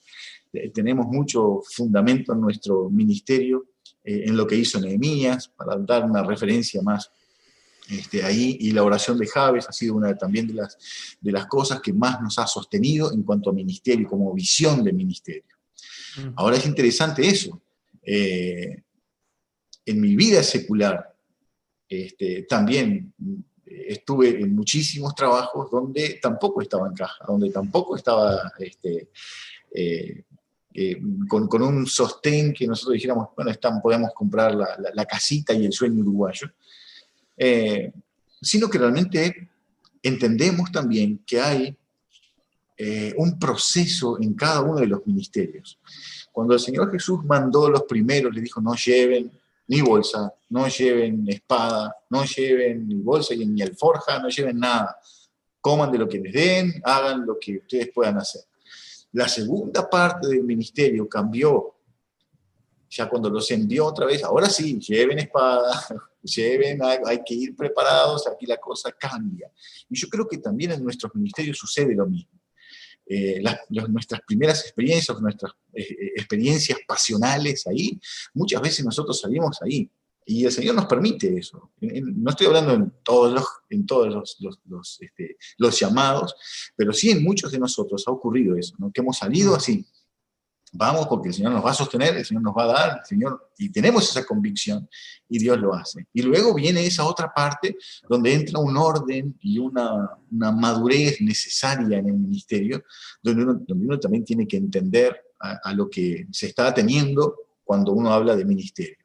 Cuando nosotros fundamentamos el, el ministerio en quién somos, muchas veces, en quién somos, muchas veces nos va nos va a pesar el hecho de no tener todas esas cosas que yo necesito como ser humano, eh, las cosas que el mundo me dice que yo tengo que tener, el derecho a la vivienda, el derecho a no sé qué cuánto, el derecho a no sé qué cosa. Cuando yo fundamento mi vida como parte principal en lo que el Señor me ha llamado, esto viene como consecuencia. Buscad al Señor, buscad el reino de Dios y su justicia y todas las demás cosas vendrán por añadidura. Pero eso tiene que ver con mucha convicción. Yo no quiero decir salgan hacia la carrera y hagan lo que tengan que hacer. No. Mm. Eh, entiendo que cada uno tiene su llamado particular y personal y aquí uno tiene que estar muy alineado a lo que Dios está queriendo hacer. Por eso es importante la mm. oración, por eso es importante esa humillación delante del mm. Señor eh, eh, de venir y decir, padre, mira que me siento medio perdido. Le he dicho mil veces al Señor, mira que no sé, no sé cómo vamos, ¿eh? no sé cómo va a seguir esto, no sé cómo esto, no sé, no sé. Y ese no sé muchas veces este, hace de que nosotros podamos ver la grandeza de nuestro Dios. Es imposible que el Hijo de Dios pueda ver mm. las virtudes de un Dios todopoderoso cuando Él lo es. Mm. Si nosotros nos creemos infalibles, y yo sé lo que estoy haciendo, este, nunca vamos a ver la grandeza de Dios. Pero la vemos cuando nosotros en esa humillación sincera y de búsqueda de Dios caemos ante su presencia diciendo, Señor, no sé, no, no sé, no, no, no, tengo, no sé. Y, Dios se glorifica y ahí uno más se enamora de Dios. Por eso entiendo, hay un versículo que dice, al que, al que mucho se le perdona, mucho ama. Y esto no tiene que ver con cantidades de pecados, sino tiene que ver con la convicción de pecado que tenga el pecador. No, este, eh, no, tiene que ver con, con, numeritos de pecados, sino eh, cuánto te fue perdonado. Y toda mi vida me fue perdonada. Entonces uno aprende a amar de esa manera. Y el servicio sin amor no es un servicio que sea visible de parte de Dios. El servicio sin amor, lo predicábamos el domingo pasado, es como un metal que resuena, como címbalo que retiñe, es algo que a Dios le, aturde y no le agrada, no es un sonido agradable delante del Señor. Mm. Entonces nuestro servicio no puede estar condicionado por lo que yo tenga o no tenga. Nuestro servicio no puede estar condicionado a mis metas personales. Nuestro servicio, estoy hablando de liderazgo, eh, estoy hablando de pastorado, estoy hablando de personas que realmente entienden que fueron llamados de parte de Dios. Si fuiste llamado de parte de Dios, hay cosas que son prioritarias. Y no somos iguales a todos. Mm. Eh, la palabra del Señor habla, cuando se habla de talentos que fueron entregados, a uno le fue entregado cinco, a otro le fue entregado dos y a otro le fue entregado uno y Dios, eh, el, Señor de aquel lugar reparte según la capacidad de cada uno, dice la Biblia. Y ahí entendemos que la capacidad no es intelectual ni lo que yo soy, sino cuánto yo estoy dispuesto a estar ante la presencia de Dios para que esos, esas cosas que Dios me entregó, yo pueda multiplicarlas en sus manos. Eh, el pan que repartieron los discípulos eh, fue repartido por la mano del Señor. Él, yo siempre peleo con ese milagro que muchas veces las películas quieren mostrarnos, de que Él levantó la canasta y vino acá y se multiplicó el pan. Eh, él iba repartiéndolo a sus discípulos y sus discípulos en sus manos se iban multiplicando, pero el principio no era, el, o sea, el poder no estaba en el discípulo, sino en lo que Dios había entregado, en cómo Dios lo había entregado. Cuando Dios nos entrega algo, nos entrega con la visión de que hay 5.000 personas ahí. Cuando Dios nos entrega la visión, cuando Dios nos entrega algo en nuestra mano, quizá nos parezca un pedacito de pan nada más y un pedacito de, pescado y nada más. ¿Y qué hago con esto? Cuando Dios nos da algo, lo entrega con esa visión. Hay cosas que yo las voy a hacer en tu mano, se van a multiplicar en tu mano, no vas a saber cómo es, porque yo soy Dios. y, y eso es lo que me enamora del hecho de servir al Señor. Es que cuando menos sé, más Dios se glorifica. Cuando menos tengo, Dios más da. ese, es el Dios que servimos. Mm. Sí, van eso, ¿no? Y, qué, importante es en esto, y, obviamente es una, una, lección que voy teniendo que, aprender y, aparte reaprender, ¿no? Porque a veces uno piensa que, que que entendió algo que, Dios estaba tratando en tu vida, pero después se vuelve a una situación y te das cuenta que no lo habías aprendido del todo. Eh, esto de cómo nuestro valor personal no, puede estar en los resultados, no puede estar en, eh, en, la respuesta de la gente o en las cosas que vayan pasando en la iglesia. Eh, nuestro valor tiene que estar en nuestra identidad en Cristo, en quién Él es. y bueno, como decías, lo relacionado al ministerio, en el llamado, eh, pero, pero bueno, si bien buscamos resultados porque creemos en un Dios de poder y que transforma vidas, pero no es ahí donde enganchamos nuestra, sino que por cada, por cada domingo que las cosas te salgan mal, que falte mucha gente, lo que sea, te venís a pico de, ánimo, ¿no? Y bueno, y me ha, tocado en estos meses tener, tener días así, eh, pero han sido justamente cosas que Dios usa para, para hablarte, para, para sacudirte un poco. Este, así que eso, eso está, está bueno también. Eh, Natalie Silveira también saluda ahí. Y este César que dije que hoy puso, que se puso lindo, dice que sí, que es de CCA, pero que lo conocen por Fernando. Este, se ve que en YouTube, su cuenta de YouTube está por Este, ¿Qué te iba a decir? Em, no, mira, el otro, seguí ahí con, con, algunas de las, otras cosas también que, que, considero que también están ahí eh, complicando un poco, ¿no?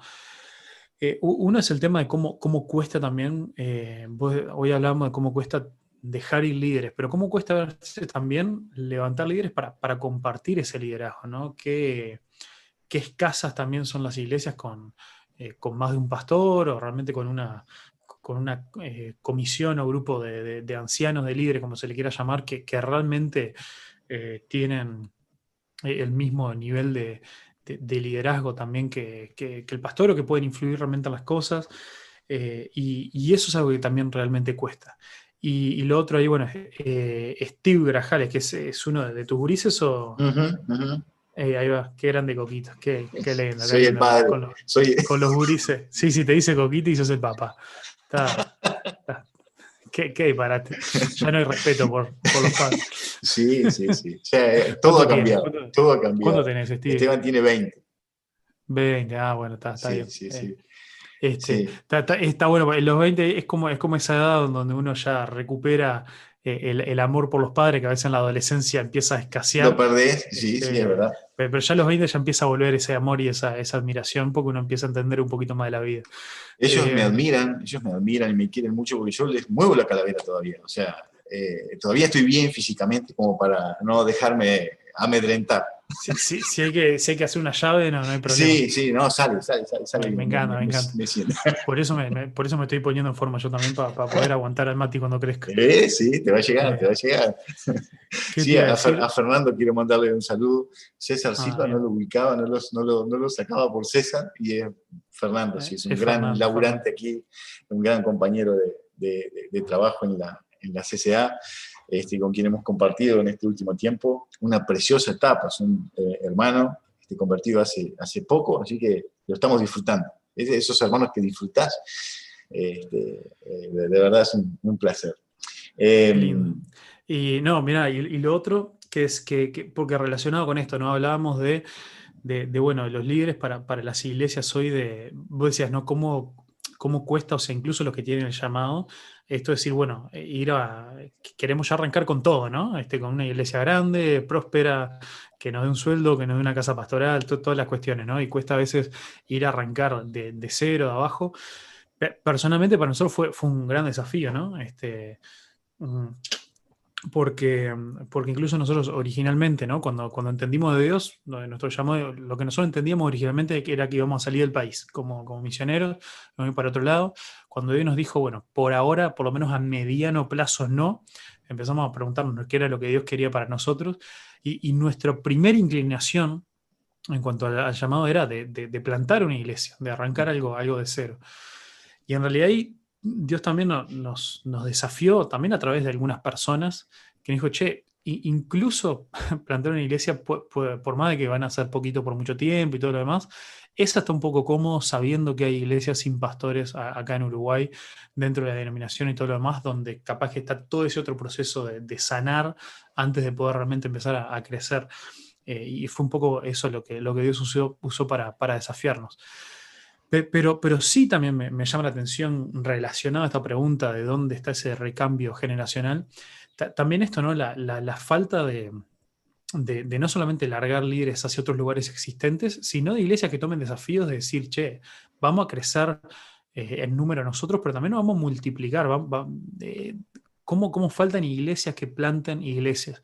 Y, ahora estoy, estoy obsesionado con esto porque estoy ahí eh, aprendiendo bastante de, una, de, lo que se llaman redes de iglesias, redes de plantación de iglesias, que es algo que se usa mucho en Estados Unidos, este, que, bueno, son grupos de iglesias que, se, están enfocadas en eso, ¿no? En decir, bueno, vamos, vamos a crecer, vamos a darle con todo, pero con el objetivo de plantar iglesias que plantan iglesias, que plantan iglesias.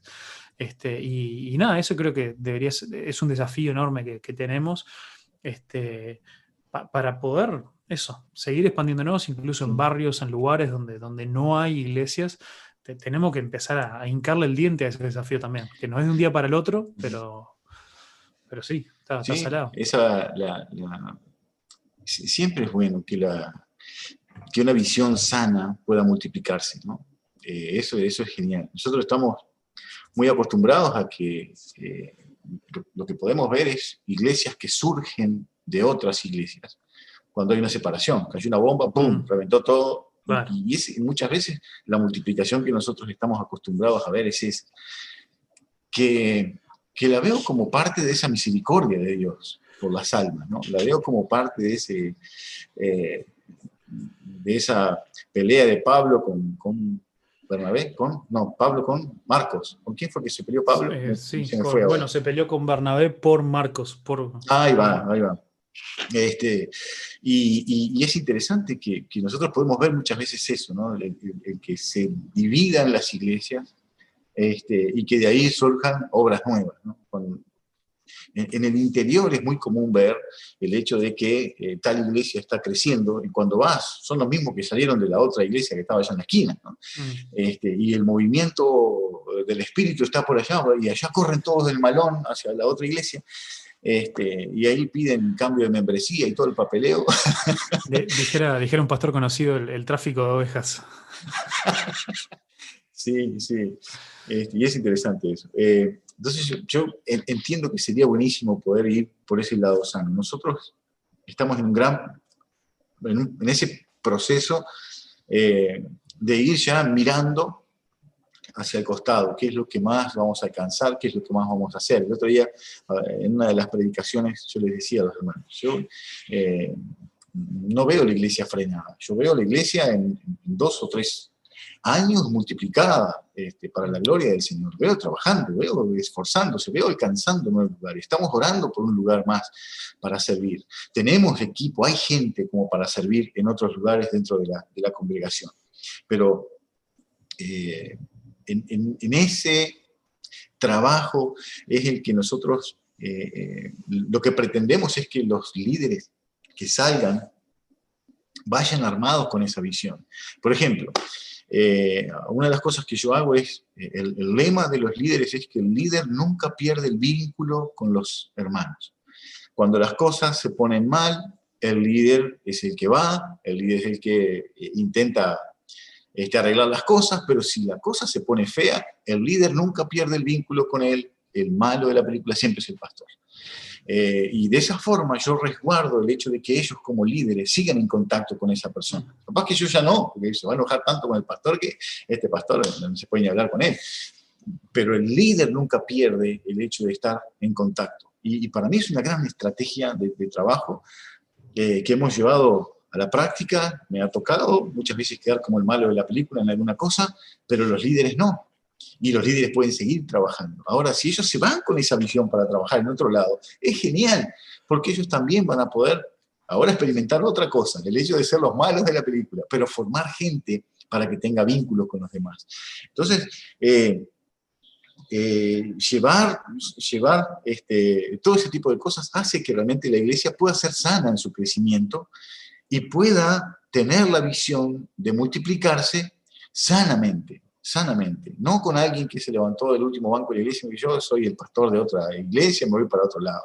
Este, no de esa manera, ¿no? Yo me voy de acá porque no, no sé, hoy en día el tema es, por ejemplo, si se celebra o no se celebra la Navidad.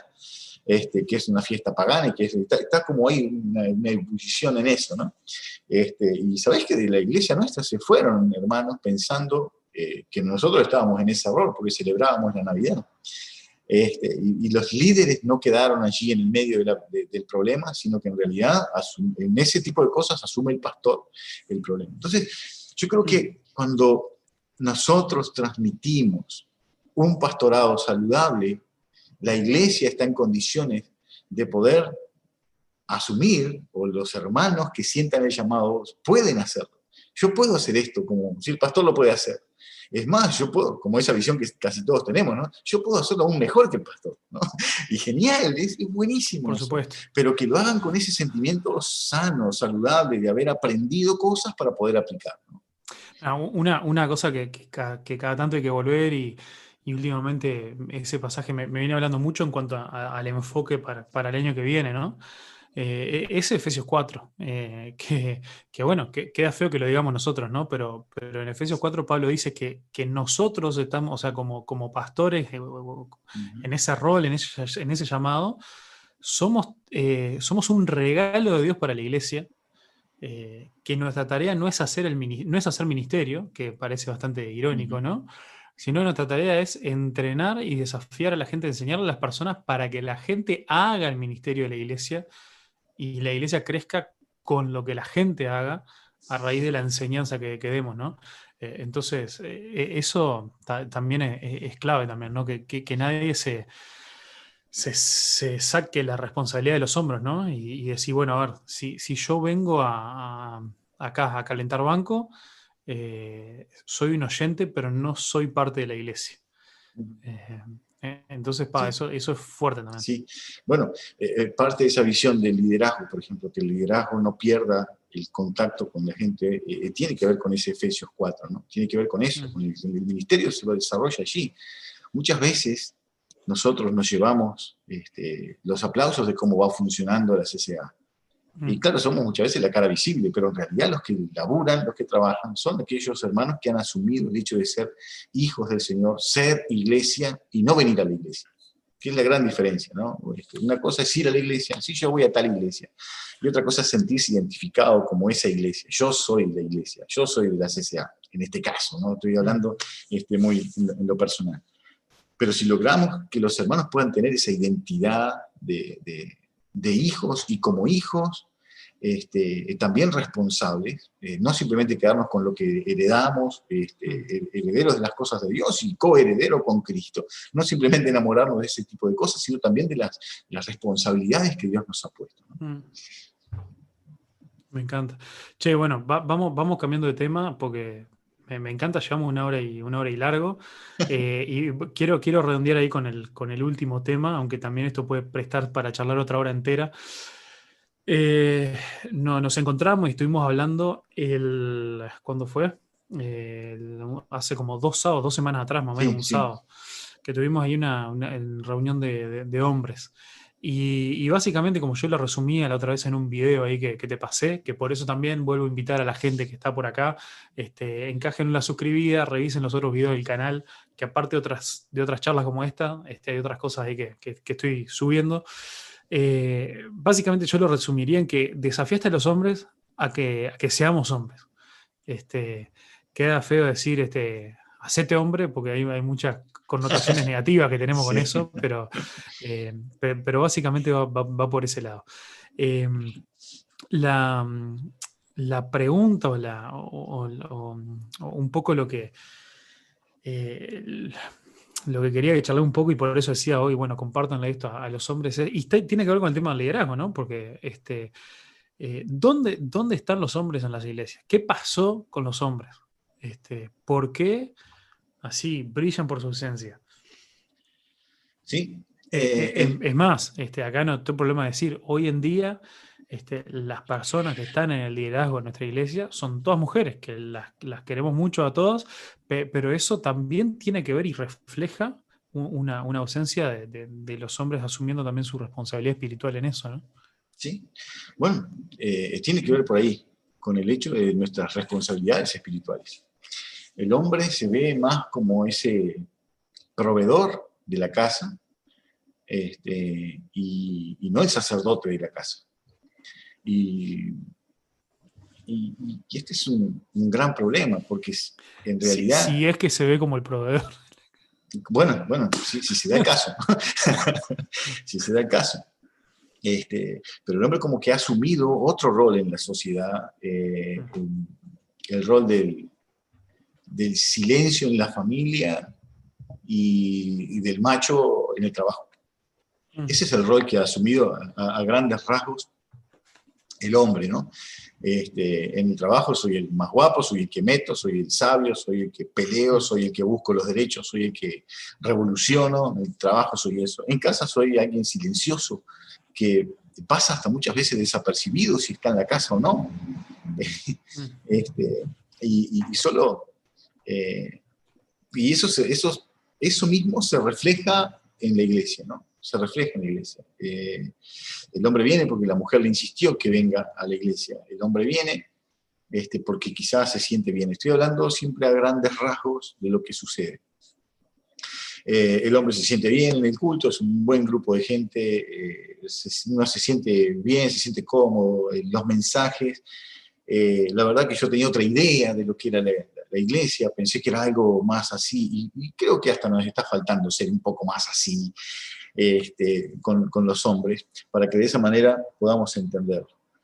Eh, también, eso, eh, si, lo queremos, si queremos hacer culpable al hombre de todas estas cosas, pero también hay una culpabilidad muy grande en la iglesia, donde nosotros no confrontamos la fe del hombre. Nosotros como líderes, como pastores, muchas veces no confrontamos la vida del hombre, el compromiso del hombre, no buscamos ese compromiso, porque también nos sentimos iguales. Cumplimos con nuestras funciones, pero sabemos o entendemos lo que está pasando el hombre. Y muchas veces nos hemos vuelto demasiado blandos en esto. Y yo creo que ahí hay como también una especie de vaca sagrada, ¿no? Este, mm. Más vale que venga, más vale que esté ahí, por lo menos viene, y nos entramos a conformar en un, en un acto solidario con el varón que está viendo la iglesia, y bueno, gracias, mm. y, salimos afuera, lo acompañamos, este, para que el tipo se vaya bien, se vaya cómodo y vuelva en algún momento, ¿no? Pero vuelva para que, otra vez para lo mismo, para que venga, se siente, escuche y lo acompañemos otra vez para que vuelva. Y vuelva a qué? A lo mismo. Mm. Eh, entonces, eh, tenemos que asumir aquí que la culpa no es simplemente del hombre, sino que también la culpa es nuestra por no confrontar al hombre a un tiempo de renuevo espiritual. Ah. Eh, este, creo que de cierta forma puede ir algo por ahí. Eh, tremendo. Eh, bueno, miren, le voy diciendo que es el momento que más gente tenemos ahí conectada, unas 20 personas mirando. Saludos para todos. Últimos, últimos minutos para hacer alguna pregunta. muchachos, el chat está ahí para, tirar preguntas o comentarios. Participen de esta charla. Pero, mira, suave, suave, suave, suave. Pregunten suave. Ah, estamos diciendo que, no hay que tener miedo de, relajar a la gente. Yo le, entro. Este, no, a ver, si, si, alguno se zarpa, no lo, leo, no lo leo, ¿no? Ese no es problema. Eh, eh, el problema es quién me censura a mí. Bueno, eh, mira, te, quiero relacionar este tema. Te, quiero compartir ahí también de que ando leyendo este, este libro. No sé ahí si se, si se ve. Sí.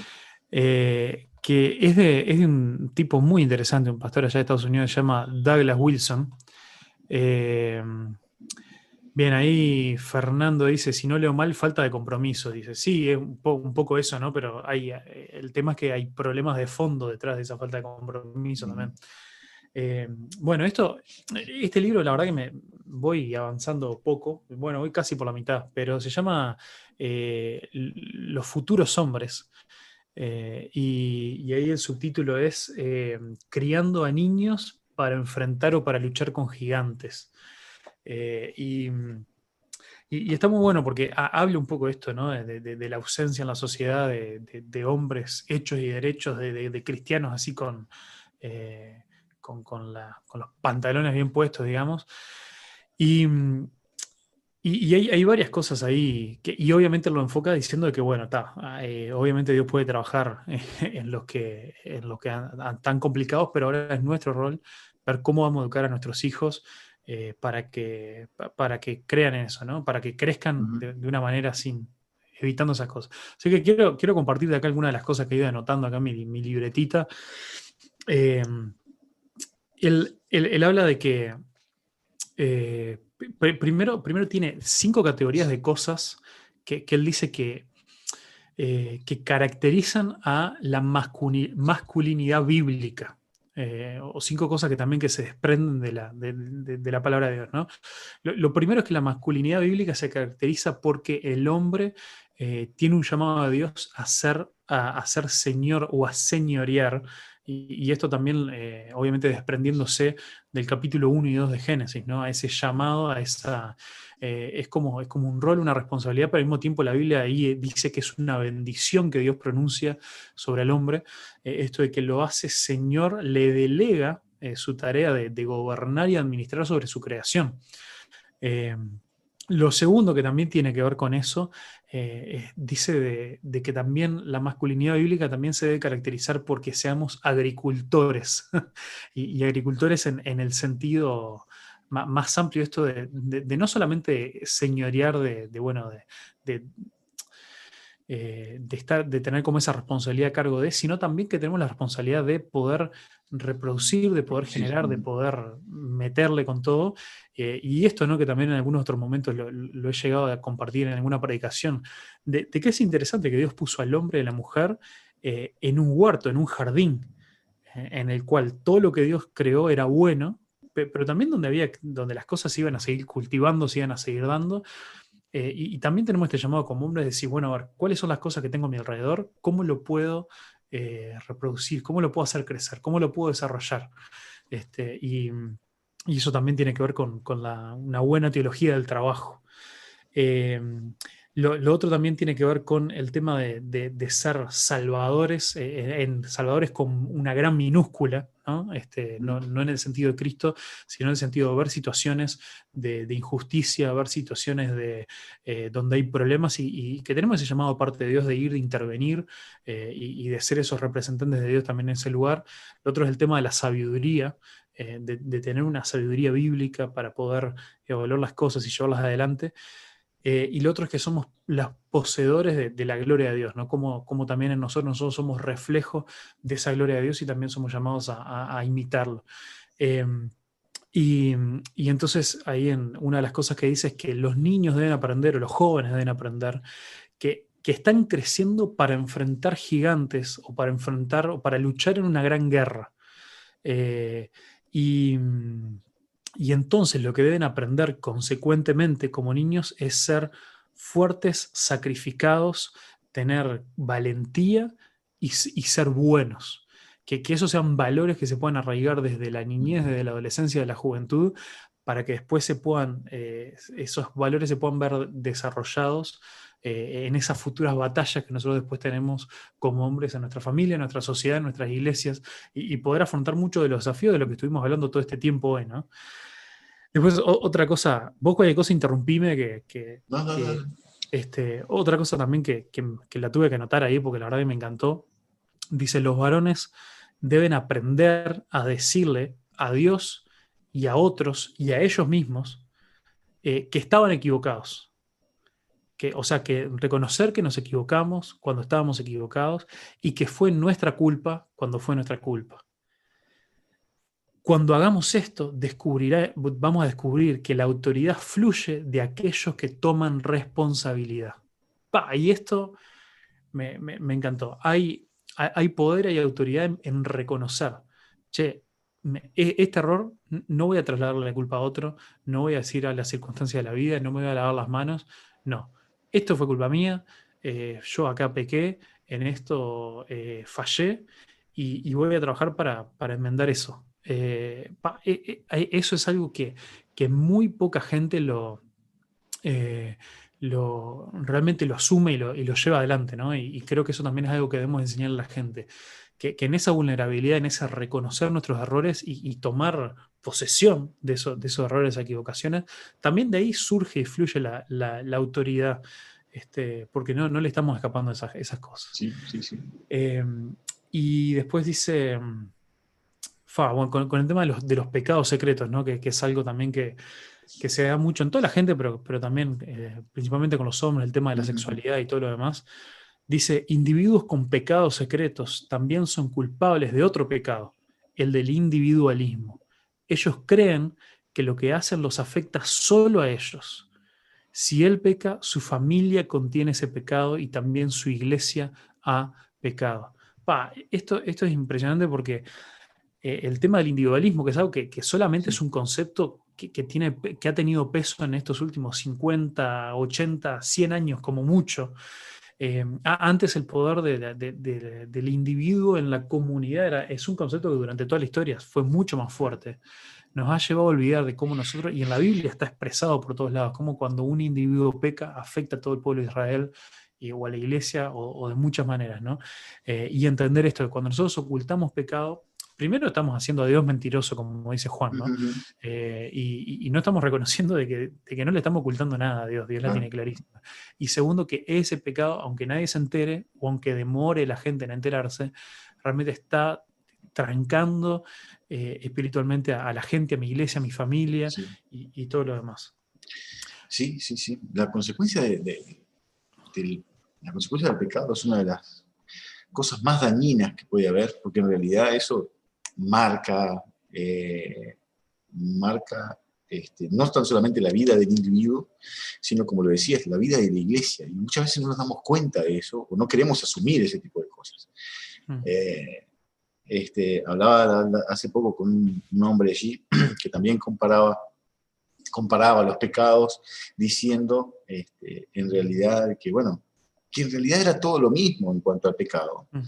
Y yo le decía, bueno, está bien, querés creerlo así, está bien, pero es interesante que lo, que lo agraves a todo, que, no lo bajes, que no es lo mismo el hecho de serle infiel a tu esposa a, fumar un cigarrillo. ¿no? Este, eh, entonces, eh, si uno lo quiere ver como, con gravedad, buenísimo, velo con gravedad o velo diferente, pero en realidad todo es igual, es pecado igual, es igual, o sea, pero igual en gravedad.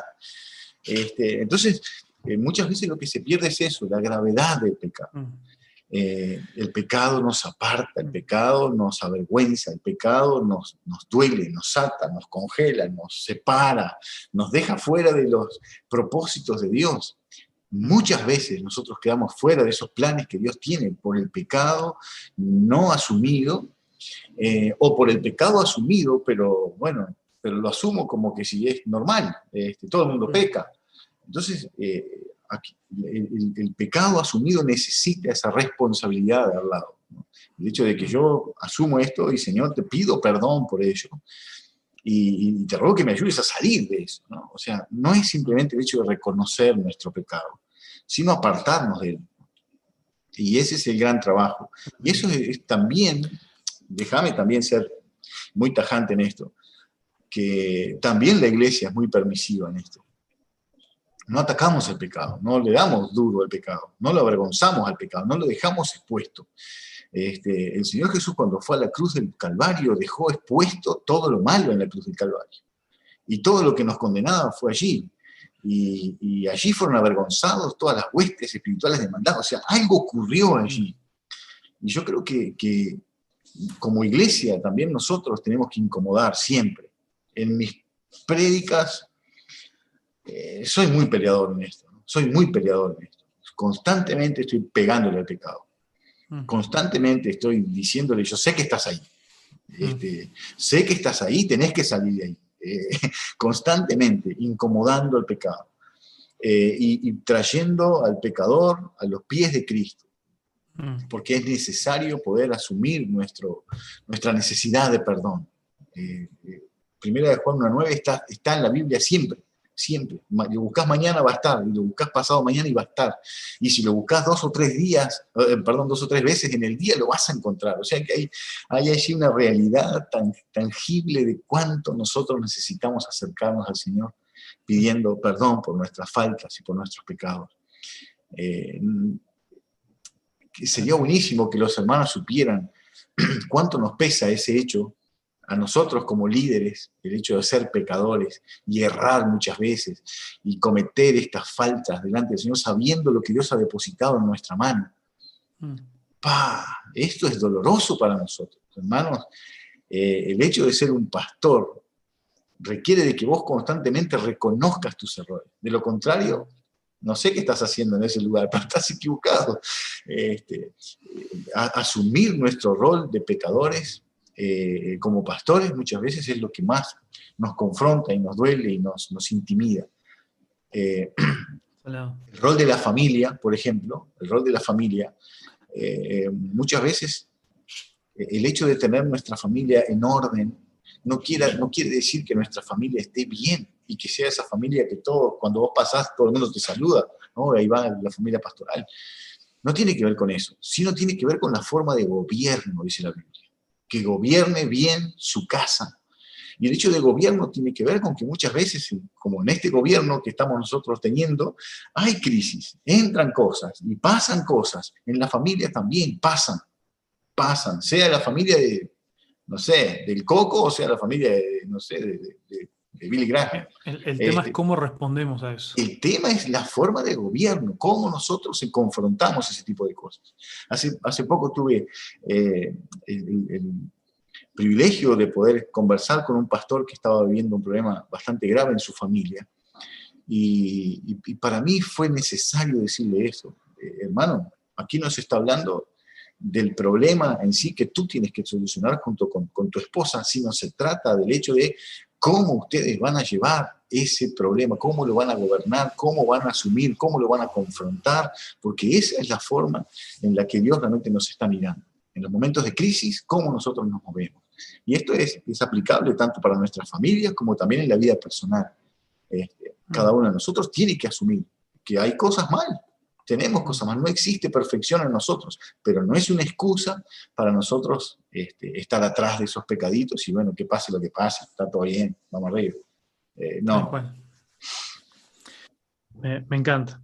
Bueno, mira, eh, aparecieron, aparecieron dos preguntas acá. Este, una de, Eve, de, tu hija, que dice, igual me parece que está relacionada a cosas que ya hablamos, eh, pero igual, por las dudas, dice, se termina el 2020, un año en el que no se pudieron llevar a cabo muchos proyectos como iglesia. De igual manera, ¿planean y se proyectan con nuevos desafíos para este próximo 2021? Eh, ¿qué, qué, opinas ahí sobre, sobre ese tema? Sí, eh, hija, lo hablamos en casa si querés, venir No, no, pero ella, ella quiere bendecir al resto para que todos tengan la respuesta. Sí, sí, más bien. Eh, es un tiempo de tener plan A y plan B, ¿no? Sí, eh, yo, creo que todas estas cosas vinieron para quedarse, ¿no? Vinieron para quedarse, vinieron para quedarse, no sé, en menor o en mayor escala, eh, este, según como según cómo se mire o según cómo lo mire cada, cada ministerio. Hay ministerios que seguramente están esperando volver a retomar sus reuniones y que siga siendo tal cual era antes. ¿no? Este, hay ministerios que, que, realmente anhelan eso. Yo creo que hay ministerios, al menos nosotros, entendemos que esto vino para quedarse, hay que implementarlo, hay que trabajarlo, hay que verlo. Como yo te comentaba la otra vez, hay cosas que yo no sé hacer aquí, pero me vienen muchísimas ideas o planes de cómo, proyectos de cómo poder hacer este, que la iglesia sea más conocida en todo este tipo de redes y, en el bullicio que aparece aquí, cómo la iglesia puede ser llamativa, eh, no mintiendo, no engañando, no haciendo. Entonces, todo este tipo de cosas que estamos haciendo hoy entran, van a entrar en el 2021. Entran más planificadas, eh, probablemente van a entrar con más producción, probablemente entren con muchas más ideas y bueno, ayornándonos un poco a lo que a lo que podemos ir viendo en otros y aprendiendo de eso. Pero también entra el, plan iglesia, el proyectarnos como iglesia, el proyectarnos en crecimiento, en discipulado, en cómo alcanzar jóvenes en esta etapa. Es, una de las cosas más desafiantes, poder alcanzar un joven para, para Cristo, poder tener líderes que tengan visión en cuanto a eso, de cómo, de cómo sobreedificar lo que alguien ya edificó, este, y eso tiene mucho que ver con el hecho de no menospreciar cómo, cómo se edificó antes. Eh, porque de acuerdo a cómo se edificó antes, es como vos vas a continuar. Hay muchas veces que hay que replantear algunas cosas que no estaban muy bien allá abajo y bueno, ir viendo cómo este, eh, ir buscando las estrategias y las formas para crecer.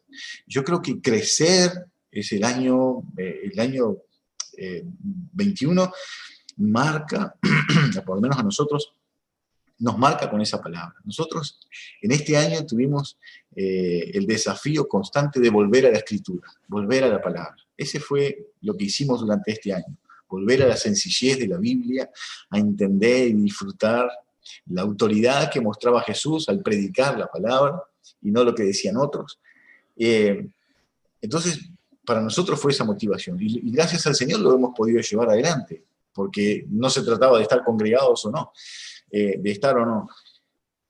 Entonces yo creo que el año que viene va a ser un año de mucho trabajo en cuanto al crecimiento de la iglesia, un crecimiento que va acompañado, por supuesto, con un discipulado al costado.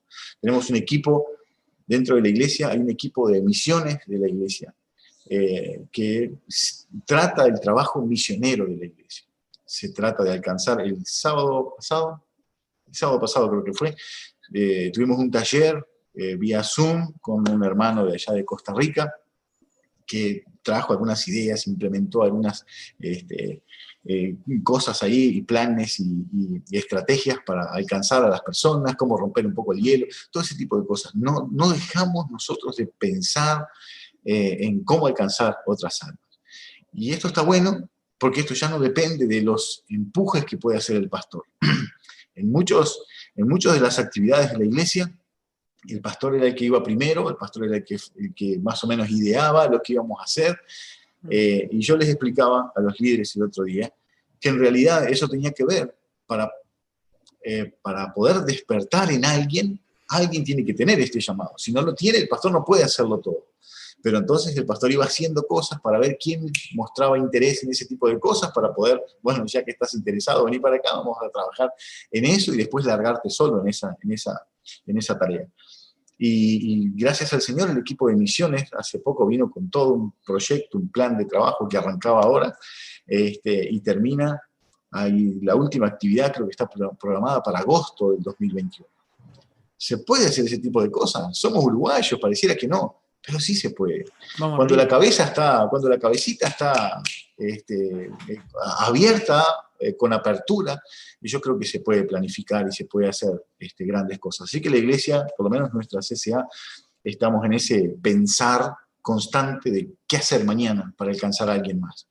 ¿Qué hacer mañana? Este, ya hoy, bueno, descansaré. Hoy dormiré después de esta entrevista. Este, estaré un rato tranquilo, este, conversaremos con mi esposa como lo hacemos toda la noche, haciendo ese, todas las noches, como hacemos ese recuento del día, cómo estuvo la cosa, la puesta a punto, y después descansaré. Pero mañana ya estamos otra vez motivados y pensando este, en qué y cómo lograr algo más para el Señor.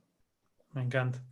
Bueno, y, lo último, y démosle una respuesta así más, más cortita y al pie, así, así no se nos sigue yendo, pero no, no puedo ignorar la pregunta de Coboy Seque, no sé quién es.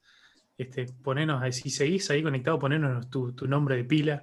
Este, yo, lo quemo, yo lo quemo acá, yo lo quemo acá. Ah, vos sabés quién es.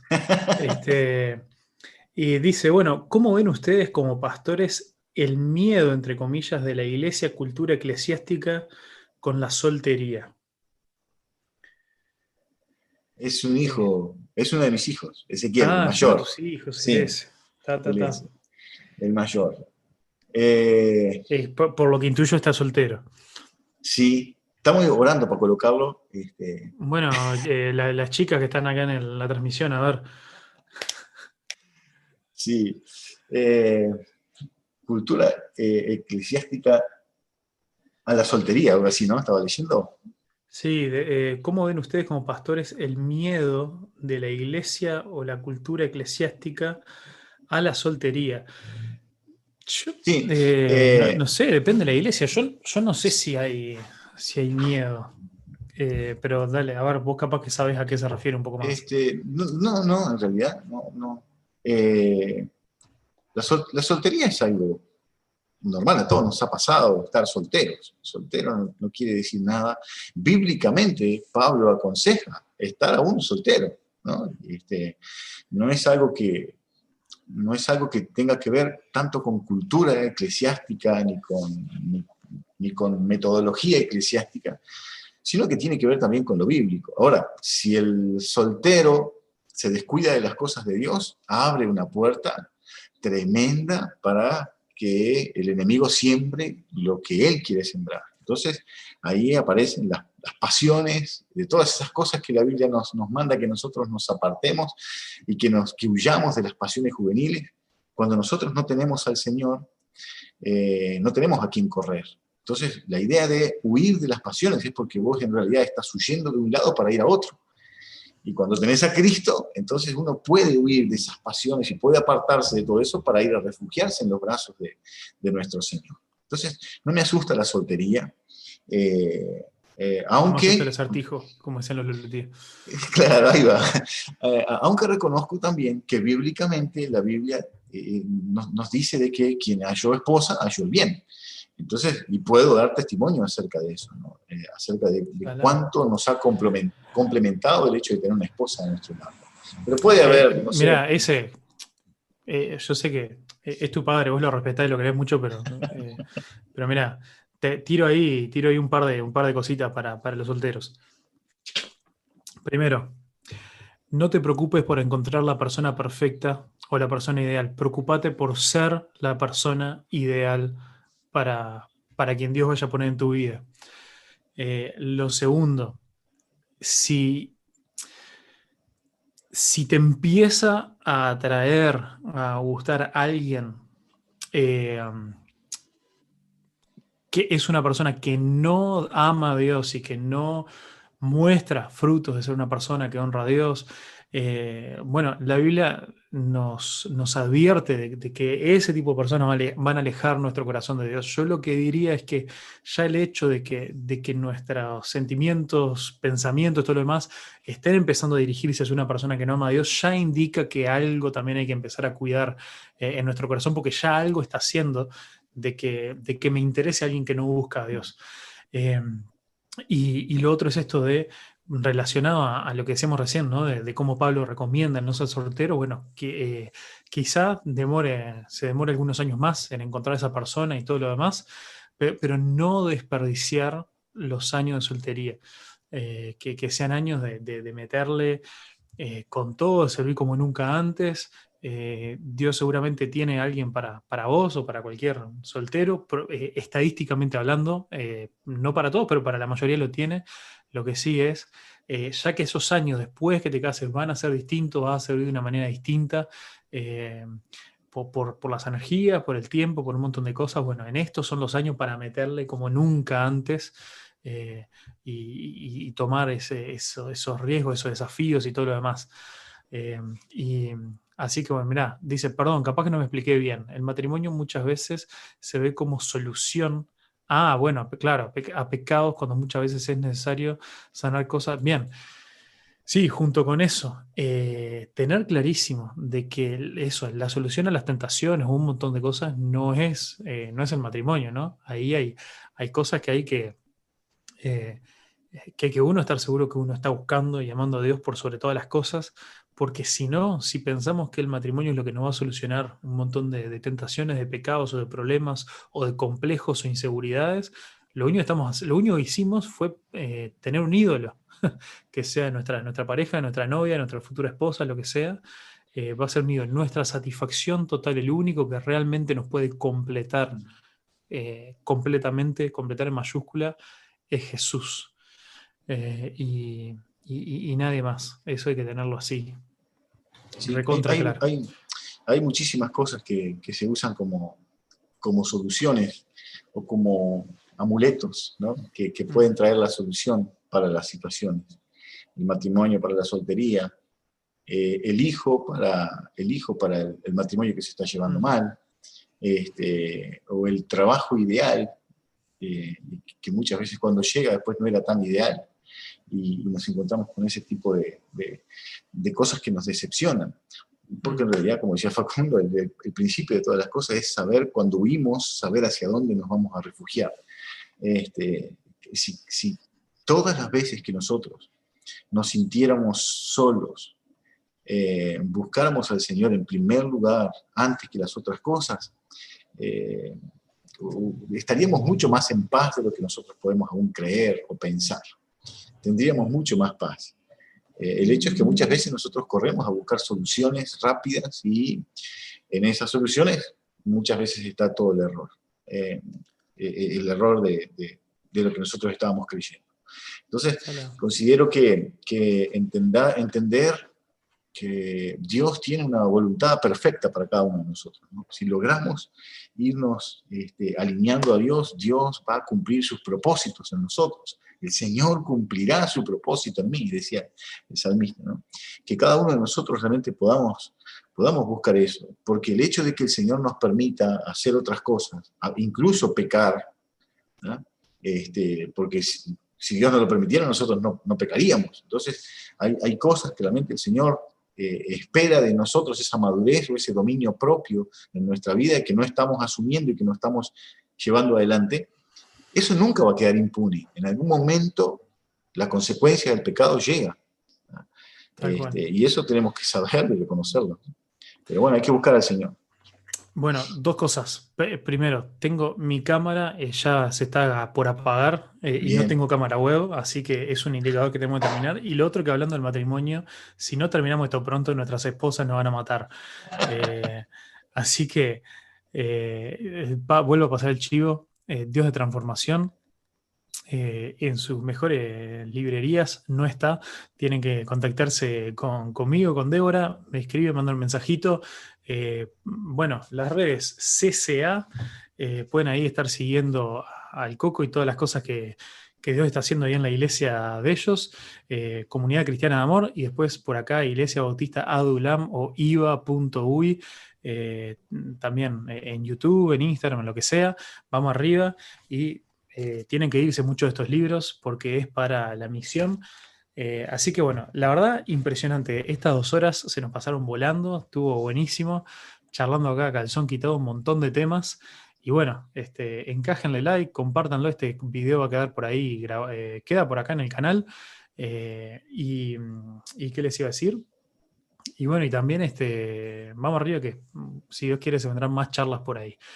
Querido, muchas gracias, que Dios te bendiga, muy lindo hablar más contigo y escuchar también las cosas que Dios viene haciendo en tu vida, en la vida de tu familia, de tu iglesia.